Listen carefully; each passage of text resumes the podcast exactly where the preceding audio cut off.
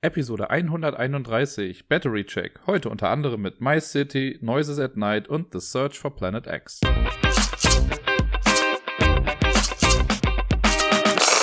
Guten Tag alle zusammen. Hier ist wieder der Dirk mit der neuesten Folge vom Ablagestapel. Ihr habt es im Intro hoffentlich bemerkt. Ich habe unter anderem gesagt, das heißt, es gibt mehr als drei Spiele in diesem Podcast. Es sind insgesamt sogar acht Spiele geworden. Verrückt. So viel hatte ich in den letzten drei Episoden, glaube ich, zusammen nicht, wenn ich mich äh, richtig erinnere, oder so ungefähr zumindest. Und es sind größtenteils sogar alles Spiele, die ich entweder noch nie im Podcast hatte oder schon sehr lange nicht mehr im Podcast hatte. Das heißt, ich kann heute mal ein bisschen mehr erzählen. Das ist doch mal ganz cool. Das hat mich sehr gefreut auf jeden Fall. Und äh, deswegen möchte ich auch gar nicht großartig um den heißen Brei herumreden. Wir beginnen mit einem Spiel, das in letzter Zeit äh, häufiger irgendwie mal genannt wurde. Denn es wurde nominiert zum Spiel des Jahres. Und die Rede ist von My City, das Legacy-Spiel von Rainer Knizia, das bei Cosmos erschienen ist. Das ist letzte Woche bei mir angekommen. Und ich habe einmal flott einfach nur eine Runde Solo gespielt, weil das relativ einfach geht, also auch vom Setup her und so. Und einfach nur um auch zu verstehen, was man da genau macht. Das war relativ einfach, das habe ich sehr schnell verstanden. Zumindest das allererste Spiel. Und dann habe ich mit Gerda am, ich weiß gar nicht mehr, am Dienstag oder Mittwoch oder so, da haben wir dann den ersten Umschlag gespielt, also die ersten drei Spiele. Und ich war erst anfangs ein bisschen überrascht, denn auf der Verpackung steht 30 Minuten. Und dann gehe ich ja davon aus, dass eine Partie 30 Minuten dauert.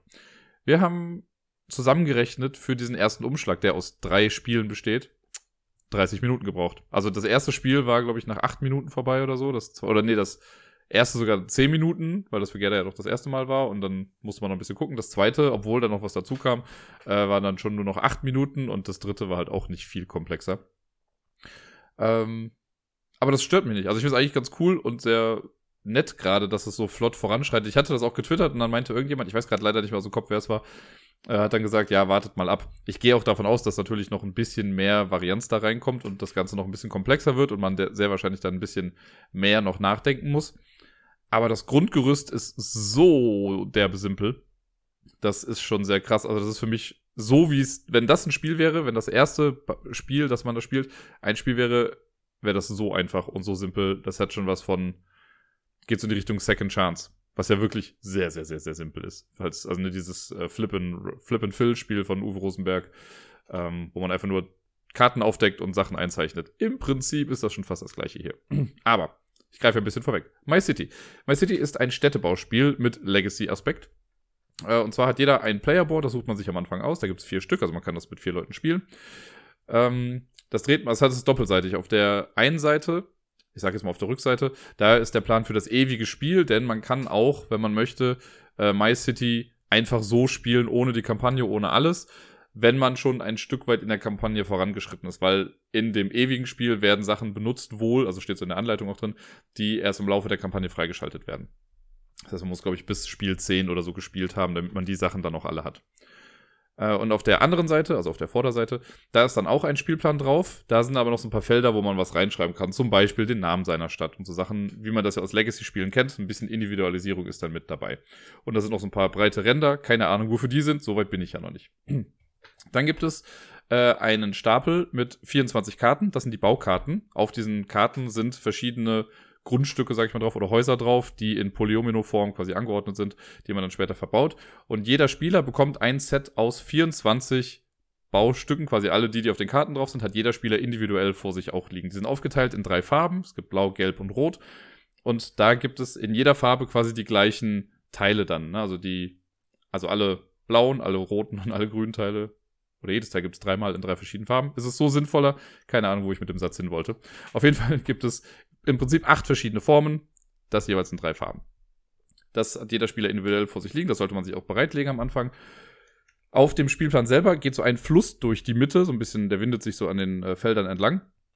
Und das ist wichtig, denn äh, das Spiel funktioniert so, dass man die erste Karte aufdeckt. Jeder Spieler sucht sich dann dieses Teil von seinen raus, also alle bauen immer das gleiche.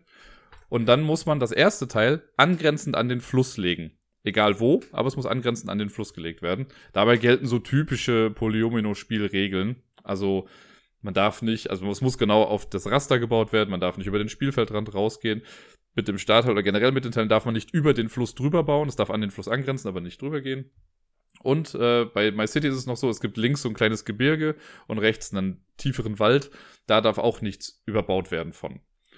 Äh, und man darf natürlich auch keine Teile überlappend bauen und so. Wie man das halt kennt. Also, ich sag mal, gesunder Menschenverstand bei so einem Spiel. Dann legt jeder seinen Teil dann an und dann wird im Prinzip einfach immer wieder eine Karte aufgedeckt. Jeder sucht sich das Teil aus und baut es dann an. Jedes weitere Teil muss angrenzend zu einem bestehenden Teil gebaut werden. Und zwar so, dass sich mindestens eine Kante berührt. Über Eck geht das nicht. Und auch da wieder, man darf nicht über den Fluss drüber bauen und so weiter und so fort. Es gibt auf dem Spielplan noch ein paar Features. Es gibt äh, Bäume und Steine. Und die Bäume sollte man möglichst freilassen, denn Bäume geben einem Extrapunkte am äh, Ende des Spiels. Und Steine sollte man überbauen, denn die geben einem Minuspunkte. Genauso geben einem nicht bebaute hellgrüne Felder am Ende auch Minuspunkte. Also alles, was man nicht zugekriegt hat, ist auch nochmal ein Minuspunkt am Ende. Man startet schon mal mit 10 Siegpunkten. Und so baut man im Prinzip, also man deckt mal eine Karte auf, jeder legt das alles dann dahin und so weiter und so fort. Das macht man immer weiter. Und dann endet das Spiel, wenn alle Spieler quasi das Spiel für sich beendet haben. Ich kann jederzeit sagen, ich höre jetzt auf. Nachdem eine Karte aufgedeckt wurde, kann ich sagen, ich höre jetzt auf. Ohne das dann noch zu verbauen. Äh, man darf auch im Spiel einmal passen, also wenn irgendwie eine Karte aufgedeckt wird und ich sehe, ich möchte das gerade nicht verbauen oder das passt halt einfach nicht, dann kann ich das Teil auch quasi rumdrehen, kriegt dafür aber sofort einen Minuspunkt. Deswegen startet man auch schon mal mit 10 Punkten, weil man kann theoretisch ein paar Mal halt passen. Aber wenn man sagt, man hört komplett auf, dann kriegt man dafür keinen Minuspunkt, aber man darf halt auch nicht mehr weiterbauen, egal was da noch kommt. Und das kann halt unterschiedlich sein, ne? Wir hatten das jetzt einmal, dass ich, glaube ich, dann schon, oder Gerda hat schon aufgehört und ich habe dann noch irgendwie einen Teil weitergespielt. Das heißt, die Rundenanzahl pro Spieler sind nicht immer die gleichen. Und am Ende wird dann geguckt. Für jedes, jeden Baum, den man sieht, kriegt man einen Pluspunkt. Für jeden Stein, den man sieht, kriegt man einen Minuspunkt. Da muss man auch gucken. Auf den Startfeldern sind halt immer zwei Bäume drauf. Das heißt, es sind auch zwei Pluspunkte dann oder zwei Steine sind dann zwei Minuspunkte. Das haben wir einmal falsch gemacht, weil wir einfach nur auf das Feld geguckt haben mit Bäumen und dachten, das wäre das, aber ist ja auch egal. Äh, und dann noch jedes nicht bebaute Feld gibt auch nochmal einen Minuspunkt. Das hat dazu geführt, dass unser erster Spielstand, keine Ahnung, irgendwie sowas war wie 2 zu 4. Also relativ wenig Punkte. Das ändert sich dann aber schon im Laufe der Legacy-Kampagne. Ich werde jetzt natürlich nicht spoilern, was passiert. Es gibt, ähm, das ist aber so, dass es 24, die Kampagne ist auf 24 Spiele ausgelegt. Es gibt acht Umschläge und je ein Umschlag behandelt halt quasi drei Spiele, die thematisch irgendwie zusammenhängen sollen. Wir haben jetzt so den ersten Umschlag gemacht. Ich kann jetzt mal sagen, die Thematik ist relativ für den Arsch. Zumindest da jetzt. Ne? Also es wird ein bisschen was erklärt, was man da macht und was dann so im Laufe kommt. Aber ja, es kommen halt innerhalb eines Umschlags dann noch ein paar Regeln mit hinzu, die das Ganze dann auch schon direkt ein bisschen ansprechender machen. Ne? Ich habe ja gesagt, dieses erste Spiel ist so todsimpel, da, also das hätte im Leben nicht nominiert werden dürfen fürs Spiel des Jahres. Das, das wäre wirklich ein Kinderspiel gewesen.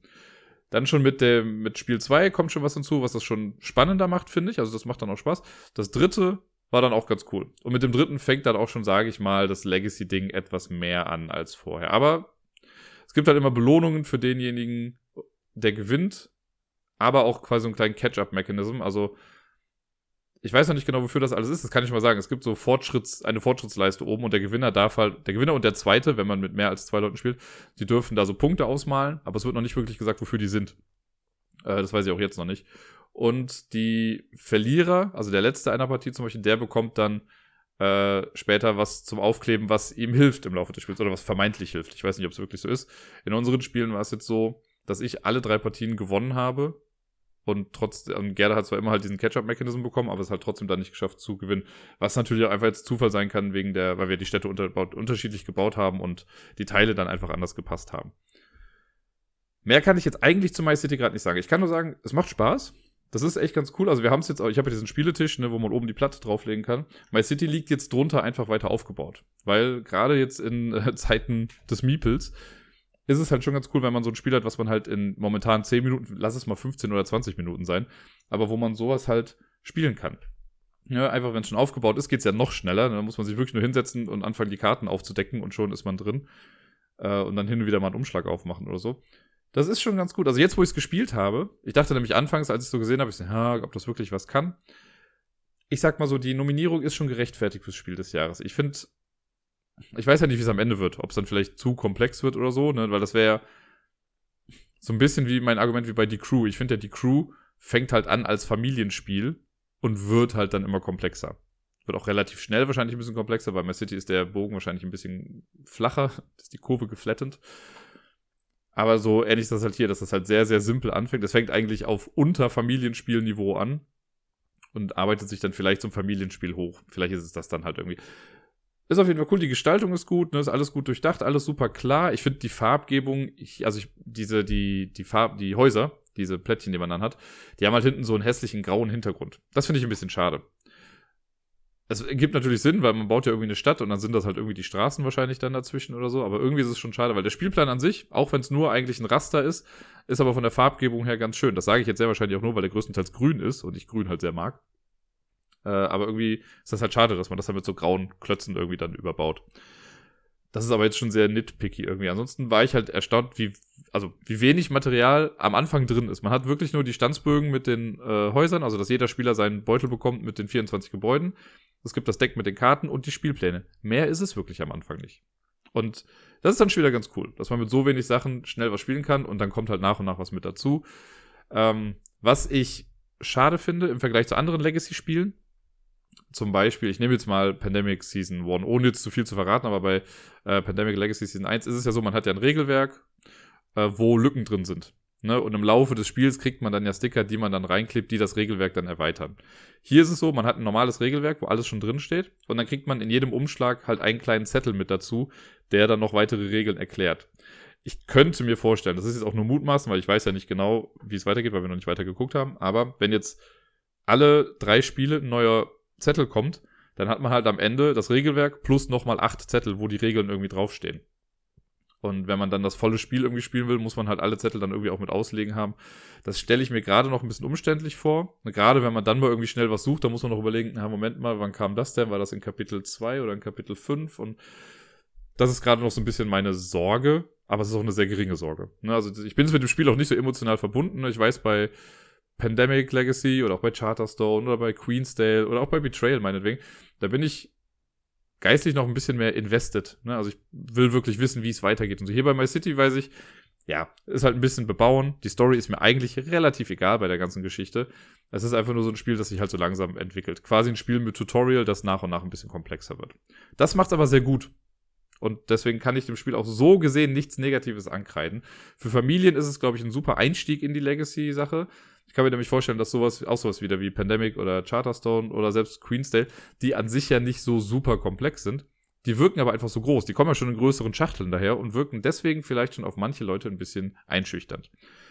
My City hat das normale Katan-Format oder Zug um Zug-Karton-Format ist schön leicht, kommt mit schlankem Regelwerk daher. Und ich glaube, deswegen kann das für viele ein guter Einstieg in die Legacy-Welt sein. Leute, die das dann spielen, können sich denken, ach guck mal, das hat uns schon Bock gemacht, da Sachen mal irgendwie äh, aufzukleben oder Sachen zu benennen und das Ganze individuell zu halten. Vielleicht machen wir jetzt noch mal was anderes. So eine kleine Einstiegsdroge. Das Gateway Legacy Game sozusagen. Von daher, ich bin noch gespannt, wie es weitergeht. Ich werde euch dem Laufenden halten, wenn wir weiterspielen. Ich hoffe, dass wir jetzt vielleicht so jede Woche, weiß nicht, drei, vier, fünf Spiele oder so zusammenbekommen davon, aber das wird sich dann zeigen. Und dann werdet ihr jetzt die nächsten Wochen wahrscheinlich immer ein bisschen was davon erfahren. Was ich noch hinterher schmeißen will, ich habe so ein bisschen die Vermutung, und vielleicht auch ein bisschen die Hoffnung, aber es muss sich noch äh, bewahrheiten. Eventuell könnte es sein, dass man das Spiel sogar zweimal spielen kann, wenn man es nur zu zweit spielt. Weil wir haben sich, ne, jetzt hier in Corona-Zeiten, habe ich jetzt gedacht, ja gut, dann äh, spiele ich halt dann nur mit Gerda. Ansonsten hätten wir es wahrscheinlich mit Bayer und Pier oder so auch gespielt, denen das wahrscheinlich auch sehr gefallen würde. Ähm, und da man halt nicht das ganze Material braucht, irgendwie auch von den Stickern und so, die man bekommt, könnte es eventuell sein, dass man das doppelt spielen kann. Aber selbst wenn nicht, es gibt halt dieses ewige Spiel, das schon direkt von vornherein mit eingebaut ist. Es gibt ja andere Spiele, die auch sagen, ja, danach könnt ihr es noch weiterspielen. Das war ja bei Charterstone auch, da ist ja auch, ihr könnt das jetzt dann danach noch spielen. Ich habe es einmal noch mit Gerda gespielt, irgendwie ein halbes Jahr, nachdem wir mit der Kampagne fertig waren. Seitdem steht es halt hier rum. Irgendwie spielt man diese Legacy-Spiele nicht mehr so wirklich dann danach. Aber hier habe ich die Vermutung, dass das ein Spiel ist, was man auch so einfach nochmal aus dem Regal holen kann und dann dieses ewige Spiel, wie sie es betiteln, äh, betiteln, dass man das dann einfach noch mit Leuten spielen kann, die auch die Kampagne gar nicht kennen. Einfach nur, weil es halt eben so ein ja, nettes, kleines, flottes, schlankes, äh, regelarmes Spiel ist. Das soll es jetzt erstmal gewesen sein zu My City. Wir werden in Sicherheit in Zukunft noch mehr da, mit Sicherheit in Zukunft noch mehr davon hören. Deutsch ist schwierig ohne jetzt zu viel vorwegzunehmen, aber ich war ja am Wochenende ein bisschen unterwegs und am Donnerstag war ich in Hamburg ganz kurz und da habe ich es mir natürlich nicht nehmen lassen, mit dem Matthias auch ein bisschen was zu spielen. Und ein Spiel, was wir gespielt haben, ist The Fox in the Forest.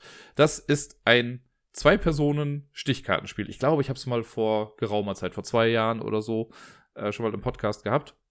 Und seitdem aber auch nicht mehr wirklich gespielt, obwohl es echt ganz gut ist, wie ich jetzt auch nochmal bemerkt habe. Vielleicht sage ich das aber auch nur, weil ich haushoch gewonnen habe. Äh, The Fox in the Forest, wie gesagt, ein Stichkartenspiel für zwei Personen, was in der Regel ja immer schon ein bisschen ungewöhnlich ist, weil die meisten Stichkartenspiele zünden erst so wirklich, wenn man mindestens zu dritt ist, wenn nicht sogar noch mehr.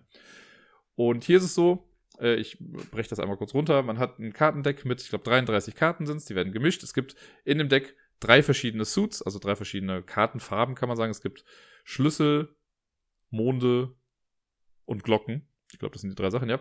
Also äh, hellblau, dunkelblau und orange. Äh, die werden gemischt. Immer die Werte von 1 bis 11 gibt es da drauf. Karten werden gemischt. Jeder Spieler bekommt 13 Karten, meine ich. Ja, könnte hinkommen. Und die restlichen Karten, die äh, kommen dann einfach als verdeckter Stapel noch dahin. Eine Karte davon, die oberste, die wird dann noch aufgedeckt. Das ist die Decree-Karte, quasi der Trumpf. So heißt das dann. Äh, und dann geht's los. Ein Spieler, der Spieler, der nicht gegeben hat, der fängt dann an, eine Karte zu spielen. Und dann ist das wie ein normalen Stichkartenspiel. Ne? Wenn der jetzt irgendwie eine Glocke spielt, dann muss ich auch eine Glocke spielen, wenn ich eine Glocke habe. Habe ich keine Glocke, kann ich irgendwas anderes spielen. Und die Trumpfkarte, die sticht halt auch die ausgespielte Kartenfarbe.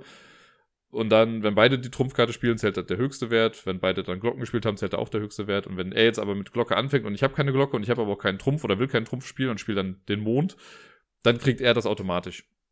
Und das macht man quasi 13 Mal. Relativ straightforward. Wer den Stich gewinnt, spielt dann auch das nächste, äh, also fängt dann den nächsten Stich an. Und das macht man, bis alle Karten weg sind. Am Ende einer Runde guckt man dann noch, äh, das wäre jetzt zu einfach, wenn man einfach sagt, ja, okay, ich spiele einfach runter, weil so routinierte Stichkartenspieler würden wahrscheinlich trotzdem jeden Stich irgendwie gewinnen, gerade im Zweispielerspiel, weil man halt relativ gut einschätzen kann, was der andere ja auf der Hand hat, weil das, was ich habe, kann er nicht haben. Es gibt niemand anderen, es gibt halt nur irgendwie sechs Karten, die noch außen vor sind, die man halt nicht sieht. Deswegen, äh, ja, ist das nicht so das große Geheimnis da immer. Aber das ist ganz cool gemacht hier, denn man will gar nicht alle Stiche haben. Es gibt so eine Wertungstabelle, mal gucken, ob ich die jetzt noch hinbekomme, ohne drauf zu gucken, weil das Spiel ist gerade etwas weiter entfernt jetzt von mir. Äh, wenn ich es schaffe, am Ende einer Runde oder am Ende einer, eines Durchgangs, sage ich mal, 0, 1, 2 oder 3 Stiche nur gewonnen zu haben, dann kriege ich 6 Punkte, weil dann bin ich humble. Ne, dann war ich sehr bescheiden und kriege dafür 6 Punkte. Wenn ich 4 Stiche gewinne, dann bekomme ich einen Punkt, glaube ich. Wenn ich fünf Stiche gewinne, bekomme ich zwei Punkte. Wenn ich sechs Stiche gewinne, bekomme ich drei Punkte. Wenn ich sieben, acht oder neun Stiche gewinne, kriege ich sechs Punkte. Wenn ich allerdings zehn, elf oder zwölf, vielleicht kriegen wir noch nur zwölf Karten am Anfang, äh, zehn, elf oder zwölf Karten ähm, oder Stiche gewinne, dann kriege ich null Punkte, weil dann war ich zu geizig. Also greedy heißt das da in, im englischen Regelwerk. Das heißt, wenn man alle Stiche gewinnt, kriegt man null Punkte und der andere, weil der dann logischerweise humble war, kriegt dann sechs Punkte und das ist schon krass. Ansonsten teilt sich das halt so ein bisschen auf. Aber ich glaube, bei uns war es sogar so, dass einer, was heißt einer? Ich habe meistens die Humble-Punkte bekommen und Matthias war dann immer zu greedy. Also gar nicht bewusst wahrscheinlich, ne, aber einfach so, wie die Karten gespielt wurden, war es dann am Ende so, dass er dann meistens irgendwie zehn Stiche oder sowas hatte. Äh, deswegen konnte ich relativ gut gewinnen. Ich habe, also man, das Spiel ist vorbei, wenn einer 21 Punkte oder mehr hat und dann hat derjenige Spieler halt gewonnen und ich hatte halt dann irgendwie ein bisschen, ich hätte 24 Punkte oder so. Matthias hat aber auch gut Punkte gemacht, denn jetzt kommt noch ein kleiner Kniff an der ganzen Geschichte, weil so wäre das ja jetzt auch noch sehr einfach, würde ich mal sagen. Aber alle ungeraden Karten, also die 1, 3, 5, 7, 9 und 11, für die Leute, die nicht wissen, was ungerade Zahlen sind, sind Sonderkarten. Da sind dann äh, Illustrationen drauf und die haben alle so eine Sonderfähigkeit. Da gibt es zum Beispiel auf der 1, das ist der Schwan. Wenn ich den Schwan spiele und ich verliere den Trick, was man mit einer 1 sehr wahrscheinlich tun wird, dann darf ich trotzdem den nächsten Trick beginnen. Normalerweise würde ja immer der Gewinner anfangen, aber mit dem Schwan fange ich an, wenn ich verliere. Dann gibt es die 3. Mit, dem, mit der 3 darf man die, die Trumpffarbe ändern. Dann kann man eine Karte von seiner Hand da hinlegen und die Trumpfkarte quasi auf die Hand nehmen. Ist auch sehr taktisch wertvoll, wenn man das irgendwie gegen das Endgame macht, wenn man weiß, was man jetzt selber noch auf der Hand hat und was der Gegner vielleicht auf der Hand hat. Ist schon ganz gut. Dann gibt es den Woodsman. Mit dem Woodsman darf man eine Karte ziehen und legt dann eine Karte wieder ab. Da kann man auch so ein bisschen durchcyclen. Die 7, damit hat Matthias, glaube ich, den Großteil seiner Punkte gemacht. Äh, mit der 7 ist nämlich so, wenn man einen Stich gewinnt, in dem eine 7 vorkommt, dann kriege ich einfach einen Siegpunkt. Und wenn man jetzt einen Stich gewinnt mit zwei 7, dann kriegt man halt zwei Siegpunkte. Und ich glaube, ich habe im ganzen Spiel, wenn überhaupt, nur einmal durch eine 7 einen Siegpunkt gemacht. Ansonsten hat Matthias alle 7er straight mit nach Hause genommen. Dann gibt es auch die 9 bei dem mir gerade partout nicht einfallen will, was sie war, was sie gemacht hat. Ich komme vielleicht gleich nochmal drauf zurück. Bei der Elf ist es so, wenn ich die Elf spiele, ist der Monarch, äh, spiele ich die Elf, dann muss der andere Spieler, also wenn ich damit leade, wenn ich damit anfange, dann muss der andere Spieler im gleichen Suit entweder die Eins spielen oder seine höchste Karte in dem Suit. Ne, wenn man beides hat, darf man es also auswählen. Habe ich die Eins nicht, muss ich meine höchste Karte in dem Suit spielen. Da kann man halt gut einem die höchsten Karten wegnehmen. Mir fällt immer noch nicht ein, was die 9 war. Äh, aber ist. Ah, nee, genau. Bei der 9 ist es so, wenn die, wenn man nur eine 9 in dem Stich hat, dann zählt die 9 als Trumpffarbe. So war das. Und das sind ja gar nicht so viele Effekte. Ne? Also, was habe ich gesagt? Eins, drei, fünf, sieben, neun, sechs, sechs verschiedene Sondereffekte gibt's da irgendwie. Und in jedem Suit sind die auch gleich. Also, es ist alle Einser sind Schwäne, alle zwei, äh, alle Dreier sind Füchse, alle drei, Fünfer sind Woodsmans und so. Und das macht das Ganze sehr übersichtlich. Aber trotzdem gibt das dem ganzen Spiel nochmal so eine taktische Tiefe. Man muss natürlich auch so Sonderkarten haben. Ich weiß nicht, ich hatte eine Runde, da hatte ich nur gerade Karten. Das war dann irgendwie so ein bisschen komisch und Matthias hatte gefühlt dann ganz viele davon. Ähm, aber trotzdem habe ich es ja irgendwie geschafft. Also es ist, man fühlt, man, man kann das Spiel mehr manipulieren, aber das führt einen immer noch nicht zum Sieg. Und das ist, glaube ich, das, was ich ganz cool finde. Dass man sich nie so komplett hilflos fühlt in dem Spiel. Weil ich kenne das zum Beispiel, wenn man Wizard zum Beispiel, das ist ja eins der beliebtesten und bekanntesten Stichkartenspiele eigentlich so. Ich weiß, Tishu gibt's auch noch, aber ähm, bei Wizard verkacke ich ja andauernd. Und es kann schon sehr frustrierend sein, gegen jemanden zu spielen, der Wizard einfach echt gut kann oder der Stichkartenspieler echt super kann. Und quasi auf seine Hand guckt und genau weiß, was passieren wird, diese Runde. Sowas kann ich halt nicht und das ist immer so ein bisschen gruselig irgendwie. Ne? Aber hier bei Fox in the Forest habe ich halt einfach das Gefühl, egal was ich auf der Hand habe, ich kann daraus noch was machen. Also ich kann immer noch so spielen, dass es gut für mich ist. Und das ist sehr befriedigend. Gerade im Zwei-Personen-Spiel ist es, glaube ich, sehr wichtig, dass es so ein Gefühl gibt, weil wenn du, wenn ich gegen jemanden, der so Wizard spielt, dann Fox in the Forest spiele, wahrscheinlich habe ich dann immer noch einen kleinen Nachteil, ne, weil ich vielleicht nicht so die taktische Finesse dann besitze aber ich fühle mich nicht so ganz unterlegen, weil ich, also zumindest hat mir das gezeigt, irgendwie, selbst wenn ich auf meine Hand gucke und denke, boah, das gibt absolut nichts, kann ich immer noch irgendwie was draus machen. Ist vielleicht auch dann nochmal der Vorteil, dass man sich immer nur auf einen Gegner konzentrieren muss und nicht eine ganze Runde ausstechen muss, sondern nur einen. Aber es macht Spaß. Und das ist ja eigentlich die Hauptsache. Ich habe es jetzt halt schon lange nicht mehr gespielt, also wirklich, ich glaube seit zwei Jahren oder so nicht. Ich könnte mal spontan nachgucken. Achtung, Dirk redet wieder langsam, um nachzugucken, wann er das letzte Mal ein Spiel gespielt hat. Wenn ich hier darauf gehe und dann auf die Plays, dann kann ich euch sagen, ja, krass, sogar relativ genau. Also vier, das war jetzt am 29. Mai habe ich es mit Mattes gespielt. Davor war es am 3. April 2018, wo ich es mit äh, Laurenz auch in Hamburg gespielt habe. Das ist ein Hamburg-Spiel anscheinend. Naja, äh, sehr coole Sache. Ich habe das Duettspiel, das gibt das ja als kooperatives Spiel mittlerweile auch. Das habe ich noch nicht gespielt. Ich habe da gemischtes drüber gehört. Also es gibt Leute, die finden das total cool. Es gibt Leute, die finden das nicht so ganz cool. Irgendwann werde ich es mal testen, sehr wahrscheinlich. Aber so das als schnell, also es geht auch relativ flott, keine Ahnung, 20 Minuten, halbe Stunde höchstens. Ähm, da ist man damit durch, weil man muss ja eben nur bis 21 Punkte spielen. Es ist klar vom Design her, die Illustrationen sind schön, ne, die lenken nicht ab. Also der einzige Nachteil für mich ist wieder, das habe ich ja schon mal gesagt, ich fächer die Karten ja auf wie ein Linkshänder. Das heißt, bei mir sind die sichtbaren Symbole oder das, was ich auf der Karte sehe, ist oben rechts äh, auf der Karte. Da sind halt da nicht die Symbole, die sind oben links. Das heißt, ich muss die Karten halt immer andersrum auffächern, was für mich immer so ein leichter Krampf ist.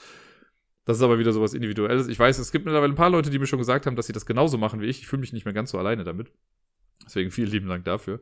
Äh, aber das ist ein kleines, kleines Detail. Ansonsten die Symbole sind klar, selbst wenn man jetzt äh, farbenblind ist oder so, kann man immer noch an den Symbolen erkennen, was da abgeht.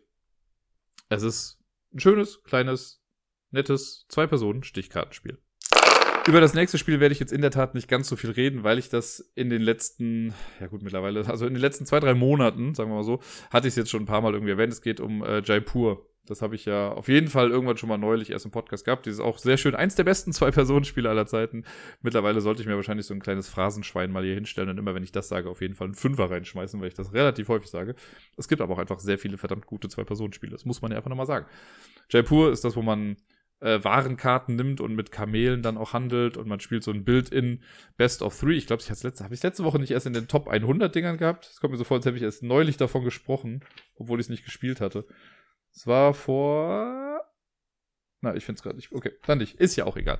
Auf jeden Fall ähm, eine schicke kleine Schachtel irgendwie. Man sammelt so Chips und am Ende einer Runde zählt jeder seine Punkte zusammen. Wer gewinnt, kriegt so einen, was war das, Visiermarker oder sowas, glaube ich, oder Exzellenzmarker. Und dann resettet man einfach nochmal alles, spielt wieder von vorne und man macht halt ein Best of Three. Und wer zuerst zwei von diesen Exzellenzmarkern hat, der gewinnt dann das Spiel. Auch das konnte ich für mich gewinnen. Das war allerdings was knapper. Also es war erst äh, unentschieden, also 1-1. Und logischerweise, das ist ein Unentschieden bei dem Best of Three. Und dann habe ich das letzte Spiel aber auch noch für mich äh, gewinnen können. Ja, mehr werde ich jetzt heute mal nicht zu Jaipur erzählen. Es war spaßig, wie immer. Mir hat's gefallen. Ich glaube, Mattes hatte auch seinen Spaß daran, auch wenn er nicht äh, verloren hat am Ende, äh, nicht verloren hat, nicht gewonnen hat am Ende. Meine Güte, ich muss was trinken. Und ja, das war Jaipur. Ohne auch hier jetzt zu viel vorwegzunehmen, aber ich bin ja dann nach Hamburg noch weiter gen Norden gefahren und habe da äh, mich dann auch mal treffen können mit äh, der Marisa. Die, mit der habe ich ja letztens schon mal einen Stream zusammen aufgenommen, also hier dieses TikTok, at Hell for Two. Und bei Werwolf Twitter war sie auch schon mit dabei. Äh, und das hatte sich jetzt dann irgendwie auch angeboten, wenn ich dann schon mal da in der Ecke bin, dass äh, wir uns da noch treffen. Und ja, wer mich trifft, muss auch wohl oder übel irgendwann mal was mit mir spielen. Und das haben wir dann getan. Äh, und zwar äh, ein paar Sachen sogar. Das erste Spiel, das wir zusammen gespielt haben, ist Walking in Burano vom äh, Boardgame Circus. Und das habe ich schon häufiger mal gesehen und wollte es auch immer mal spielen. Und deswegen war ich ganz happy, dass sie es da hatte. Ähm, und wir haben dann zwei Runden davon gespielt sogar. Ja. Äh, einmal natürlich, also beim ersten Mal ist ja noch so ein bisschen, okay, mal die Regeln irgendwie noch verstehen und das Ganze umzusetzen. Und das zweite Mal umzugucken, ob es dann auch wirklich sitzt alles. Eigentlich, ich habe ja mal von Matthias gelernt, man sollte Sachen immer dreimal machen. Das hatte ich ja schon mal hier erwähnt. Das dritte Mal haben wir dann ausgelassen. Äh, aber ich kann sagen, es macht Spaß. Das ist sehr, sehr, also ich sage das immer so äh, lapidar. Ich meine das gar nicht böse, wenn ich sage, es ist ein sehr, sehr simples Spiel. Ich finde das gut. Es ist sehr gestreamlined irgendwie. Also man macht jetzt gar nicht viel Schnickschnack drum Das ist sehr straightforward bei dem, was man tut. In Walking in Burano versucht jeder quasi eine Kartenauslage zu machen. Das wird als Straße betitelt. In jeder Straße von jedem Spieler kann man quasi fünf Gebäude bauen. Ein Gebäude besteht aus drei Etagen, also Erdgeschoss, Obergeschoss und Dachgeschoss. Das heißt, wenn man das Spiel fertig hat und im besten Fall eine komplette Auslage hat, dann hat man vor sich ein 5x3 Raster an Karten liegen, beziehungsweise streng genommen ein 4x5 Raster, denn immer wenn man ein Gebäude fertig hat, dann darf man sich so eine Person nehmen, die man dann unter das Gebäude legt. Das heißt, man hat dann am Ende 20 Karten vor sich liegen, wenn alles gut läuft. Jeder Spieler startet das Ganze mit so zwei Gerüstkarten, die man einfach vor sich auslegen hat. Die kann man aber im Laufe des Spiels auch umsetzen, wie man möchte. Äh, dann gibt es eine Auslage mit Karten da liegen für jedes Geschoss, das es halt gibt in so einem Haus, liegen Karten aus. Äh, immer so viele Karten wie Spieler plus eins. Also in unserem Fall, weil wir zu zweit gespielt haben, lagen drei Obergeschosskarten aus, drei Erdgeschosskarten und drei Dachgeschosskarten. Wundert euch nicht über die Reihenfolge, in der ich das jetzt gesagt habe. So kam es mir halt gerade in den Sinn. Und dann geht's eigentlich schon los. Der Startspieler beginnt dann und man macht immer so ein paar Sachen hintereinander. Als erstes nimmt man sich Karten aus der Auslage. Wie macht man das? Man kann sich entweder drei Karten nehmen. Da muss man sich für eine Spalte entscheiden, die da ist. Also ne, eine Kombination aus Dachgeschoss, Obergeschoss und Erdgeschoss.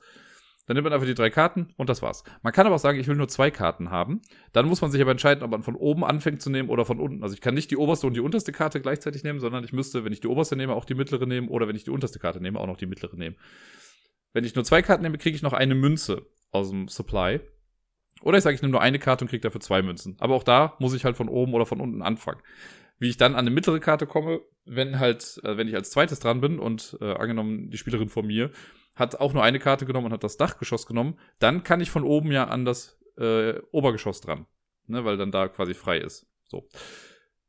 Und ja, wie gesagt, dafür kriege ich dann noch zwei Münzen. Das ist schon das Kartennehmen. Relativ einfach. Am Ende von diesem Kartennehmen ist es dann so, bei zwei Spielern, dass die jeweils hinterste Karte einer Reihe wegkommt und alles andere rutscht nach hinten durch. Bei drei oder vier Spielern wird das nicht gemacht. Da bleiben die Karten einfach so. Also alles rutscht nach hinten durch trotzdem und dann kommen neue Karten rein. Danach kommt die Kartenausspielphase. Wenn man dann möchte, kann man Karten ausspielen. Man kann bis zu drei Karten ausspielen. Wenn man nur eine Karte spielt, kostet das eine Münze. Spiele ich zwei Karten, kostet mich das drei Münzen. Spiele ich drei Karten, kostet mich das fünf Münzen. Man muss also auch mal ein bisschen gucken. Deswegen ist es auch mal sinnvoll, nur eine Karte zu nehmen, damit ich halt mehr Geld dafür dann bekomme. Wenn ich Karten ausspiele, dann muss ich die halt in, also packe ich die in meine Straße rein. Und man kann ja Häuser nicht einfach mit dem Dachgeschoss anfangen, deswegen muss man in der Regel immer mit dem Erdgeschoss anfangen. Also Erdgeschoss, dann kann darauf das Obergeschoss kommen und darauf dann das Dachgeschoss. Die Gerüste können einem aber helfen. Das heißt, ich kann ein Gerüst im Erdgeschoss haben und darauf dann schon mal ein Obergeschoss bauen. Oder ich habe das Erdgeschoss, baue dann ein Gerüst dahin und mache darauf dann das Dachgeschoss. Aber ich habe halt schon zwei Gerüste, deswegen muss ich damit immer so ein bisschen haushalten. Äh, ansonsten muss man immer gucken, dass bestehende Karten immer an mindestens eine andere Karte angrenzen, die schon gebaut wurde, oder an ein Gerüst. Und es gibt äh, zwei Bauregeln, die man aber brechen darf. Das ist ganz lustig eigentlich. Und zwar sollte man eigentlich darauf achten, dass alle Häuser immer die gleiche Farbe haben. Also wenn das Erdgeschoss blau ist, dann muss der Rest auch blau sein. Und Häuser, die nebeneinander liegen, dürfen nicht die gleiche Farbe haben. Es ist ja immer ein buntes Burano. Ich glaube, auf Deutsch heißt es ganz so buntes Burano. Kann das sein? Ich weiß gar nicht. Ähm, Genau, aber diese beiden Regeln kann man umgehen. Man hat am Anfang so vier Bonusmarker, die jeweils mit drei Punkten äh, notiert sind, dotiert sind, datiert sind. Die geben einem drei Punkte. Und wenn ich jetzt zum Beispiel eine Karte, wenn ich ein blaues Erdgeschoss habe und ich setze dann ein rotes Obergeschoss da drauf, kann ich das machen, muss dafür aber einen so einen Drei-Punkte-Marker weggeben. Das kann ich aber auch nur viermal im Spiel machen. Wenn ich diese Marker nicht mehr habe, dann geht das eben nicht. Ich glaube, ich habe es in beiden Spielen, die wir gespielt haben, jeweils einmal gemacht und habe so eine Regel davon gebrochen und dann, damit dann auf drei Punkte verzichtet. Am Ende einer Runde, wenn ich dann ein Haus fertig habe, also komplett bestehend aus äh, Erdgeschoss, Obergeschoss und Dachgeschoss, dann darf ich mir eine Person nehmen. Da liegen so ein paar Figuren aus. Es gibt Gäste und Einheimische. Das ist am Anfang, also ich glaube, wenn man das nur sagt, ist das ein bisschen schwierig. Äh, aber ansonsten kann man sich das so merken, dass die Gäste, glaube ich, nach links gucken und die Einheimischen nach rechts oder so. Und die Gäste geben einem nochmal zwei Punkte, das ist auf den Karten drauf. Und äh, ja, da sucht man sich dann einfach einen von aus und packt das dann unter das jeweilige Haus. Und bei den Gästen ist es so, die Gäste, die legt man unter äh, ein Haus und die zählen dann nur für diese Spalte ein bestimmtes Feature. Also auf den Karten sind dann Blumen drauf oder anderes, also Farren oder rote, gelbe Blumen oder Katzen oder irgendwas anderes. Markisen, glaube ich. Bin mir nicht mehr ganz sicher, was das letzte war, was da noch gezählt wurde. Dafür kriegt man dann Punkte für jedes Feature, was dann da irgendwie drauf ist. Bei den Einheimischen ist es so, die zählen komplett in der ganzen Straße, die man dann hat, bestimmte Sachen nach bestimmten Kriterien. Ne? Da gibt es irgendwie den Ladenbesitzer, der gibt dann für jedes unterschiedliche Geschäft, das man im Erdgeschoss hat, kriegt man dann irgendwie Punkte. Der Polizist, der kriegt für Laternen Punkte. Dann gibt es auch wieder so eine Markisenoma, die einem dann für verschiedenfarbige Markisen was bringt.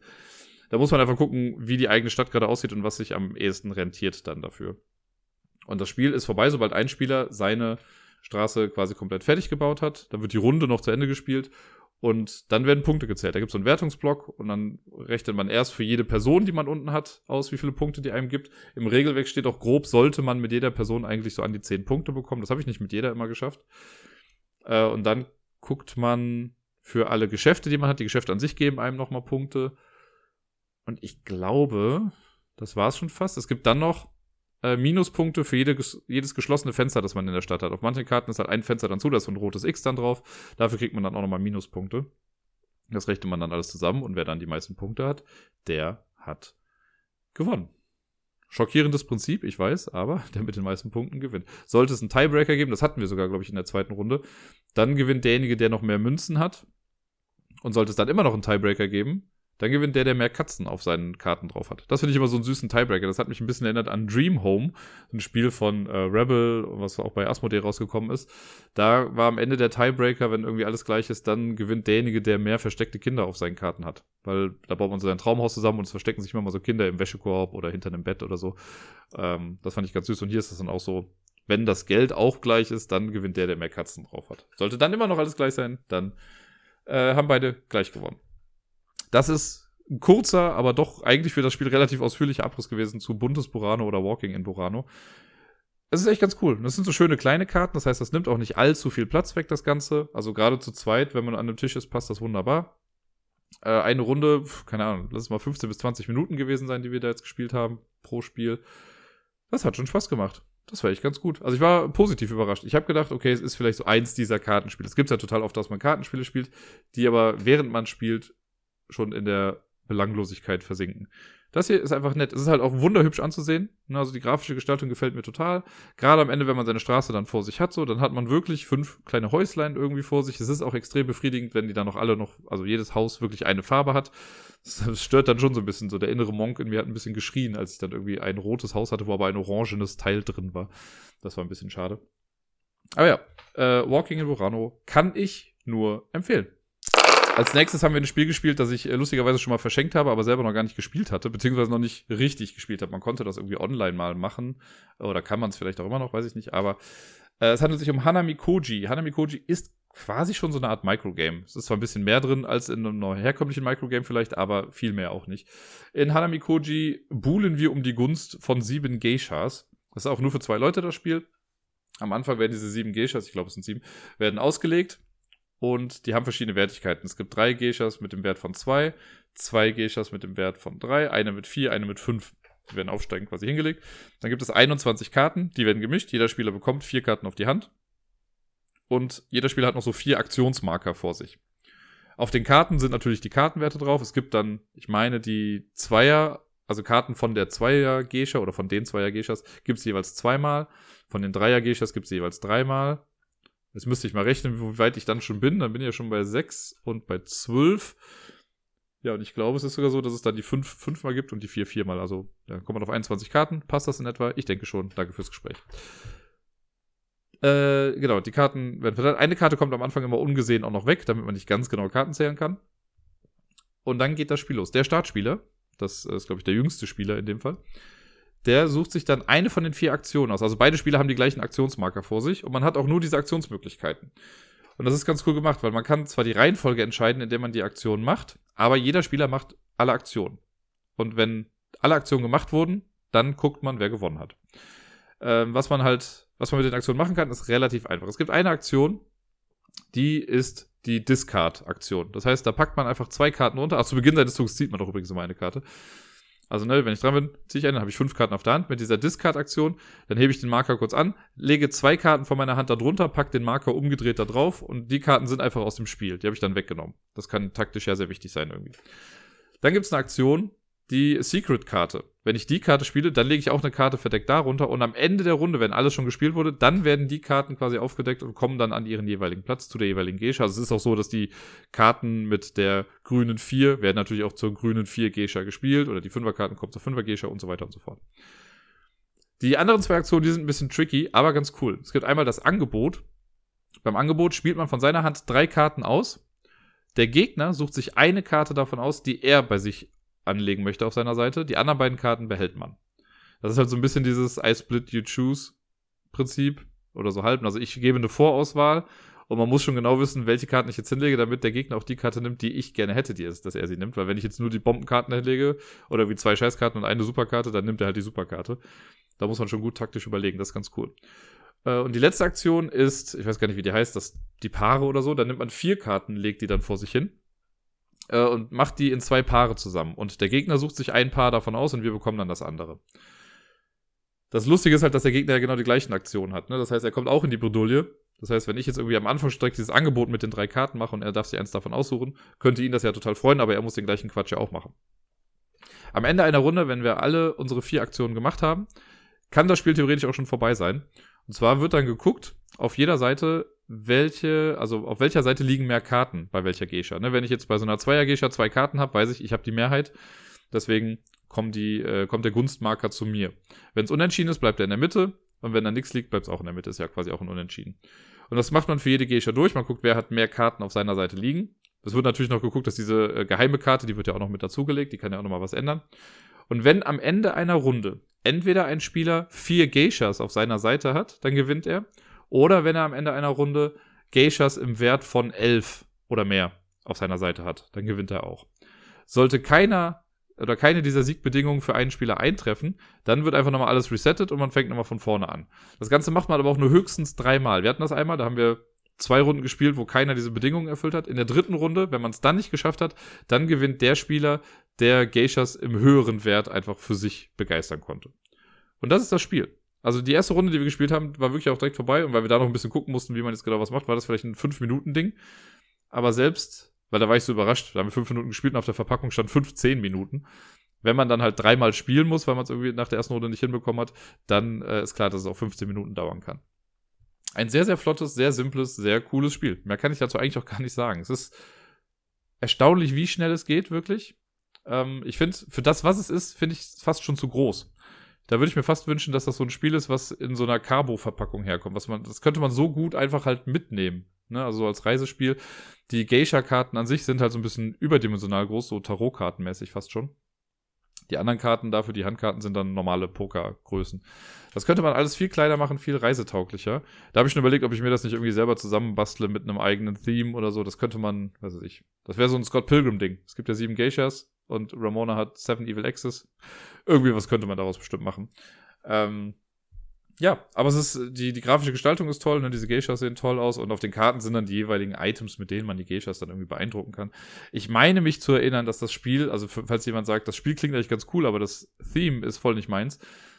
Es gibt das, glaube ich, auch nochmal mit einem anderen Setting. Also genau das gleiche Spiel, man macht nur was anderes. Ich glaube, das ist dann das männliche Setting äh, mit irgendwelchen Kriegern oder sonst irgendwas. Genau kann ich jetzt nicht sagen. Ich weiß auch nicht, wie das heißt, ob das einfach nur Hanamikoji Man Edition heißt oder so äh, oder irgendeinen anderen Titel. Aber ich habe das irgendwann mal, ich glaube, beim Dice Tower hat Sam Healy das irgendwann mal erwähnt, dass er auch die Version besser findet als die, findet als die Geisha-Version. Was ich Quatsch finde. Ich finde die Geisha-Version total cool und äh, deswegen überlege ich, ob ich mir das vielleicht auch auf kurz oder lang mal zulege.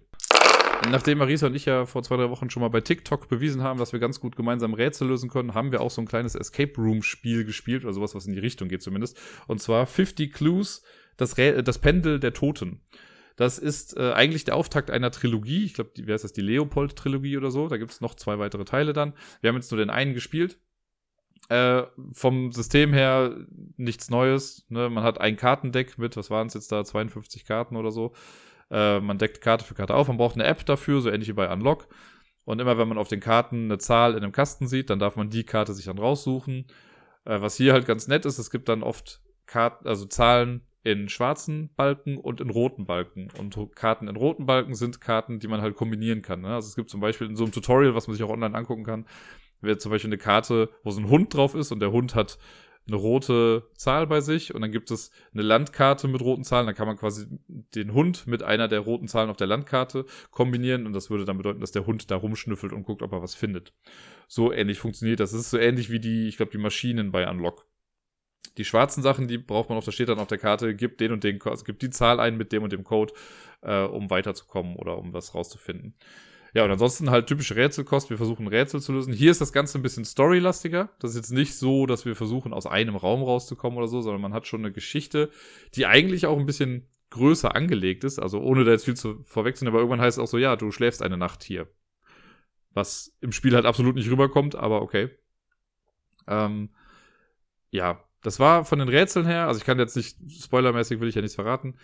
Von den Rätseln her fand ich es okay. Es waren zwei, zweieinhalb Rätsel dabei, wo ich mir dachte, puh, das ist schon was weiter hergeholt oder schwierig für Deutsche, ähm, das zu lösen.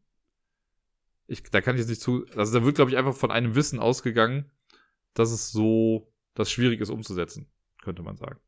Ähm, wenn man dann die Lösung sieht, denkt man sich, ja, okay, hätte man drauf kommen können, wenn man möchte, aber so ganz klar war es dann doch irgendwie nicht. Und was ich krass finde, und das schicke ich nur vorweg, so als kleine Warnung vielleicht für zart beseitete Menschen, es ist stellenweise ein bisschen brutal und blutig. Also da habe ich so gar nicht mit gerechnet, weil wir haben eine Aktion mal gemacht, so aus Spaß, um mal zu gucken. Ja, die hat dann funktioniert und das war äh, ein komisches Ergebnis. Also man sollte Blut sehen können und einfach generell mit einem düsteren Setting irgendwie klarkommen. Ich weiß gar nicht, das würde mich eigentlich nochmal interessieren, was da die Altersangabe bei dem Spiel ist, was man da so, was da gesagt wurde, äh, für wen das geeignet ist. Ich weiß nicht, ob ich das jetzt gerade so schnell hier finde. Im besten Fall ja, im schlimmsten Fall nein. Wer hätte das gedacht, ne? So viele Möglichkeiten. Ich komme mal gerade bei Boardgame Geek, da habe ich es jetzt gerade das empfohlene Alter, das da drauf steht. Ah, okay, ab 16. Ja gut, dann finde ich es okay. Ich hätte gedacht, wenn das ab 12 stände, hätte ich da eventuell meine Bedenken geäußert. Natürlich, ne, es gibt ja Kinder, die kommen damit klar, aber alles in allem finde ich 16 dann doch schon in Ordnung. Das passt dann dafür. Ja, ich weiß ja nicht, wie die Story weitergeht. So an sich war es cool. Es waren auch coole Rätsel mit dabei. So Sachen, wo man echt gut überlegen musste und was echt Spaß gemacht hat, das rauszufinden. Ähm, aber es hebt sich jetzt nicht großartig ab von der ganzen Masse. Man kriegt halt für manche Sachen auch Sternewertung dann. Also wenn man ein Rätsel im ersten Anlauf löst, kriegt man dafür halt mehr Punkte, als wenn man irgendwie vorher noch ein bisschen was anderes macht. Die Zeit spielt auch noch eine Rolle. Wir haben jetzt dafür, also da stand drauf, dass es 90 Minuten irgendwie dauert. Wir haben, glaube ich, 75 oder 73 Minuten, nee, 75 Minuten, glaube ich, gebraucht. Und haben am Ende eine Wertung von 73 Prozent erhalten. Das sagt einem dann die App, was man so geschafft hat. Fand ich jetzt in Ordnung. Es gab halt, wie gesagt, so zwei, drei Rätsel, wo wir echt lange hingen und da haben wir doch viele Punkte dann verloren. Aber wir waren auf jeden Fall gut unterhalten. Ne, das war am Ende waren wir ein bisschen müde, glaube ich, deswegen äh, haben wir es dann, äh, was wurde es dann ein bisschen langsamer. Hier und also ich möchte auch nicht abstreiten, dass wir uns hier und da vielleicht ein bisschen blöd angestellt haben. Trotzdem, die Zeit war jetzt nicht vergeudet, ne, es war okay. Und jetzt bin ich auch ein bisschen angefixt, jetzt will ich ja schon auch wissen, was die anderen Teile sind, was da noch so passiert. Also was das angeht, haben sie es gut gemacht, dass sie direkt diese drei Teile irgendwie released haben und gesagt haben, ja, das ist eine Trilogie. Ihr Säcke. Naja, mal gucken, wann ich die spiele. Ich werde euch auf jeden Fall dann davon berichten. Das letzte Spiel, das ich mit äh, Marisa dann gespielt habe, ist Noises at Night. Das ist ein kleines Deduktionskartenspiel, das sie hatte. Sie hat selber auch noch nicht gespielt. Ich habe mir da mal kurz die Regeln geschnappt und die versucht zu lesen. Das hat nicht funktioniert, weil das Regelwerk katastrophal geschrieben ist. Für so ein kleines Spiel ist das mit Abstand eines der schlechtesten Regelwerke, das ich je in der Hand hatte. Einfach weil, also da steht zwar alles drin, aber in was für einer Ordnung und so. Das fängt damit an, auf der ersten Seite hat man, glaube ich, nee, noch nicht mal glaube, es ist eine kleine Story-Einleitung oder so. Und dann geht's so, okay, was macht man in dem Spiel? Das ist ja schon mal ganz gut. Und es geht thematisch darum, dass man, beide Spieler sind irgendwie theoretisch ein kleiner Junge, der in einem Haus wohnt. Und in dem Haus gibt's halt äh, die Eltern, den Großvater und die Schwester, die auch noch miterleben. Dann gibt's eine Katze, eine Ratte, einen Geist und den Boogeyman. wie in jedem normalen Haushalt auch. Äh, und die machen halt Geräusche in der Nacht. Und man versucht halt raus, also mal jeder Spieler, man ist eigentlich nicht der Junge, aber jeder Spieler ist eine Person oder ein Ding, das Geräusche macht in der Nacht. Und man versucht rauszufinden, wer die anderen Leute sind. Wer hat gerade die Geräusche gemacht, deswegen Noises at Night. Das ist ein bisschen die Hintergrundgeschichte davon. Das steht dann noch so, Overview of the Game. Dann steht auch so, okay, wie sieht ein Zug aus? In einem Satz beschrieben. Und allein daraus wird man schon nicht so super schlau. Und dann wird halt irgendwie gesagt, okay, ja, es gibt die Phase, die Phase, die Phase. Dann kommt das Setup. Danach wird dann immer gesagt, okay, baut es mal so auf. Dann kommt nochmal Overview of the Phases. Also dann wird nochmal gesagt, okay, ja, das passiert dann in den Phasen, aber auch nicht so hundertprozentig gesagt, wie es gemacht wird. Und dann kommt hinten ein anderthalb Seiten langes FAQ, dass die einfach, also wo auch einfach wichtige Regeln drin sind. Das hätten die einfach als Regeln schreiben sollen und nicht als FAQ. Mir war das irgendwann zu blöd. Ich habe mir dann das Dice Tower Video angeguckt. Da habe ich es dann innerhalb von zwei Minuten schneller gelernt als durch das Regelwerk. Äh, und dann haben wir zwei Runden davon gespielt. Und ich muss sagen, das ist echt ein gutes Spiel. Das hat mir richtig gut gefallen klar, man darf jetzt nichts Großes davon erwarten. Das ist ein, wie gesagt, ein Deduktions-Bluff-Spiel für zwei bis vier Personen. Zu zweit hat es jetzt echt gut funktioniert. Ich weiß nicht, wie es ist mit mehr Leuten. Das müsste sich dann nochmal irgendwie zeigen. Ähm, also, jeder Spieler hat quasi eine von diesen acht Geheimidentitäten. Ne, guckt man sich dann an, legt die Karte verdeckt hin. Das ist gut. Was ich jetzt schon mal direkt sagen kann, was ich cool finde bei dem Spiel ist, wenn ich mein Gegenüber errate, ist die Person aber nicht raus aus dem Spiel. Das Spiel geht trotzdem weiter. Das ist schon mal echt ein netter Kniff. Ähm, Zudem kriegt jeder Spieler vier Hinweiskarten auf die Hand, Clue Cards, und es liegen Räume aus. Und zwar immer das Bathroom, weil jeder Spieler benutzt das Bathroom oder jeder, jeder Typ, der da ist, geht mal aufs Badezimmer. Und dann werden von, ich glaube, insgesamt zehn Räumen, die es gibt, oder neun, werden vier noch zusätzlich mit ausgelegt. In jeden Raum kommen dann so Character Tokens von den acht Charakteren, die es gibt äh, so dass jeder Raum zwei hat und jeweils, also auf dieser Übersichtskarte, die man bekommt, wo die Charaktere auch alle drauf sind, da sieht man dann, dass jeweils zwei Charakteren ein Symbol zugeordnet wurde. So haben zum Beispiel der Vater und der Großvater, die haben so, eine, so einen Schraubenschlüssel, die Mutter und die Schwester haben eine Blume, die äh, Geist und Boogeyman, die haben so einen Totenkopf und die Ratte und die Katze haben so eine Fischgräte. Einfach so als klares Symbol zur Identifikation. Und man muss darauf achten, am Anfang nur bei der Verteilung der Charaktere auf die vier Räume, dass nicht zwei Leute mit dem gleichen Symbol in einem Raum sind. Also Vater und Großvater dürfen nicht in einem Raum sein am Anfang. Und dann geht das Spiel eigentlich schon. Es gibt noch einen Timer, das ist auch ganz süß gemacht. Das ist so eine Timerkarte, die sieht aus wie so eine Eieruhr. Äh, und auf der Karte selber sind halt nur die Zahlen so drauf und dann hat man so einen Token, das quasi der, der Zähler ist, der sich so bewegt langsam. Bei zwei Spielern setzt man das dann auf sieben Runden. Wenn man zu dritt spielt, sind es, glaube ich, sechs Runden und zu viert sind es fünf Runden. Und dann geht's los. Der Spieler, der Startspieler beginnt und dann spielt man zwei Karten von seiner Hand äh, zu den Räumen. Und man kann sich immer entscheiden, ob man eine Karte offen ausspielt an den Raum oder verdeckt ausspielt. Das hat Vor- und Nachteile, je nachdem, was man macht. Wenn ich eine Karte offen ausspiele an einen Raum, dann kriege ich eventuell, wenn die Karte äh, einen Effekt hat, dann darf ich den Effekt der Karte nutzen und ich darf den Effekt des Raumes nutzen. Wenn ich die Karte verdeckt spiele, kriege ich halt den Karteneffekt nicht und ich darf auch nicht den Raumeffekt nutzen, weil jeder Raum hat nochmal so einen Special-Effekt. Äh, das mache ich dann mit meinen zwei Karten, dann ziehe ich wieder so Karten auf, dass ich wieder vier auf der Hand habe und der Gegner ist dran. Wenn er dann seinen Zug gemacht hat, ich rede jetzt auch nur von dem Zweispielerspiel, wenn er jetzt seinen Zug gemacht hat, dann geht's danach in die Guessing Phase. Dann darf man raten, dann darf der Startspieler entscheiden, okay, ich möchte die Identität meines Gegenübers erraten oder nicht. Wenn ich sage nein, geht es der dran, darf auch raten, wenn er möchte. Äh, wenn ich sage, ich möchte raten, dann sage ich halt eine Person und er sagt ja oder nein. Wenn ich recht habe, muss er es zeigen. Und wenn er recht hat, dann kriege ich so viele Punkte, wie die Runde gerade ist. Also wenn, wenn ich das in der ersten Runde mache, dann würde ich sieben Punkte dafür bekommen. Liege ich allerdings falsch, kriegt der Gegner sieben Punkte. Und das gleiche gilt bei ihm dann natürlich auch. Äh, sollte ich ihn richtig erraten, bleibt die Karte auch einfach aufgedeckt. Ne, ich weiß dann, wer er ist und ich habe die sieben Punkte, weil ich halt sehr, sehr früh geraten habe, gibt das auch viele Punkte. Ansonsten kann ich halt nur was ausschließen dann davon. Dann wird noch, wenn man das gemacht hat, wird noch eine äh, Eventkarte aufgedeckt. Das sind also kleine Sachen, die das Spiel einfach ein bisschen beeinflussen, wie jeder Spieler gibt seine Karten nach links oder jeder Spieler kann Karten tauschen oder irgendwelche Karten geben extra Punkte. Äh, genau, dann wechselt der Startspieler gegen den Uhrzeigersinn, was beim Zweispielerspiel jetzt egal ist. Und es geht weiter. Und dann ist der Genau, macht man immer so weiter. Und das Spiel endet aber auch wirklich, also selbst wenn alle Identitäten aufgedeckt sind, endet das Spiel erst, äh, wenn der Timer auf Null geht. Und wenn der Timer auf Null ist, dann gibt es noch so ein Final Scoring. Dann zählt jeder Spieler die Punkte, die man im Laufe des Spiels sowieso bekommen hat. Denn zum Beispiel beim Bathroom, der immer draußen liegt, wenn ich da eine Karte offen hinspiele, kriege ich einen Siegpunkt. Ne, das hilft mir nicht zum Sieg großartig, aber da kriege ich immerhin, also schon der eine Punkt, aber die Karte dort bringt mir vielleicht nicht ganz so viel. Und dann werden noch weitere Punkte gezählt. Denn die Hinweiskarten, die keine Aktion haben, die haben oben diese, also eine bestimmte Kombination aus diesen vier Symbolen, die die Charaktere halt haben. Es gibt mal Karten, da ist viermal das gleiche Symbol drauf, da gibt's Karten, da ist von jedem eins drauf oder dreimal der Totenkopf und einmal die Fischgräte in allen möglichen Kombinationen. Am Ende guckt man ähm, zum einen, wie viele Symbole von meinem Charakter liegen insgesamt im ganzen Haus. Also in allen Räumen. Ne? Wenn ich jetzt zum Beispiel dann die Schwester bin, das war ich im letzten Spiel, dann zähle ich alle Blumen, die einfach gespielt wurden. Und das sind schon mal Punkte, die ich bekomme. Das heißt, der Anreiz ist natürlich, und auch nur von den offenen Karten. Das heißt, die verdeckten Karten werden nicht automatisch geflippt. Das heißt, es ist natürlich in meinem Interesse, viele Blumen zu spielen, damit ich dadurch am Ende viele Punkte bekomme. Dann gibt's noch mal Punkte für jede Karte, die sich in meinem Raum befindet. Ne? Diese Character-Token werden ja am Anfang auf die Räume verteilt. Und wenn die Schwester jetzt in der Bücherei ist oder so, dann möchte ich möglichst viele Karten in die Bücherei spielen. Da ist auch egal, was für Symbole dann da drauf sind, Hauptsache Karten da drin. Aber dadurch kann ich natürlich ähm, mich halt sehr verdächtig machen. Ne? Wenn ich jetzt nur Blumenkarten spiele, dann könnte mein Gegenüber direkt schon denken, aha, der hat bestimmt die Mutter oder die Schwester. Und wenn ich dann noch in den Raum, in dem das Schwestertoken liegt, ganz viele Karten reinspiele, ist die Sache ja schon relativ klar. Deswegen muss man auch hin und wieder mal Karten spielen, die das Blöffen dann vorantreiben, so dass man sagt, okay, ich spiele jetzt vier Totenköpfe auf den und den Raum, damit die Person gegenüber vielleicht denkt, ah, der ist bestimmt die Katze oder der Geist oder sonst irgendwas.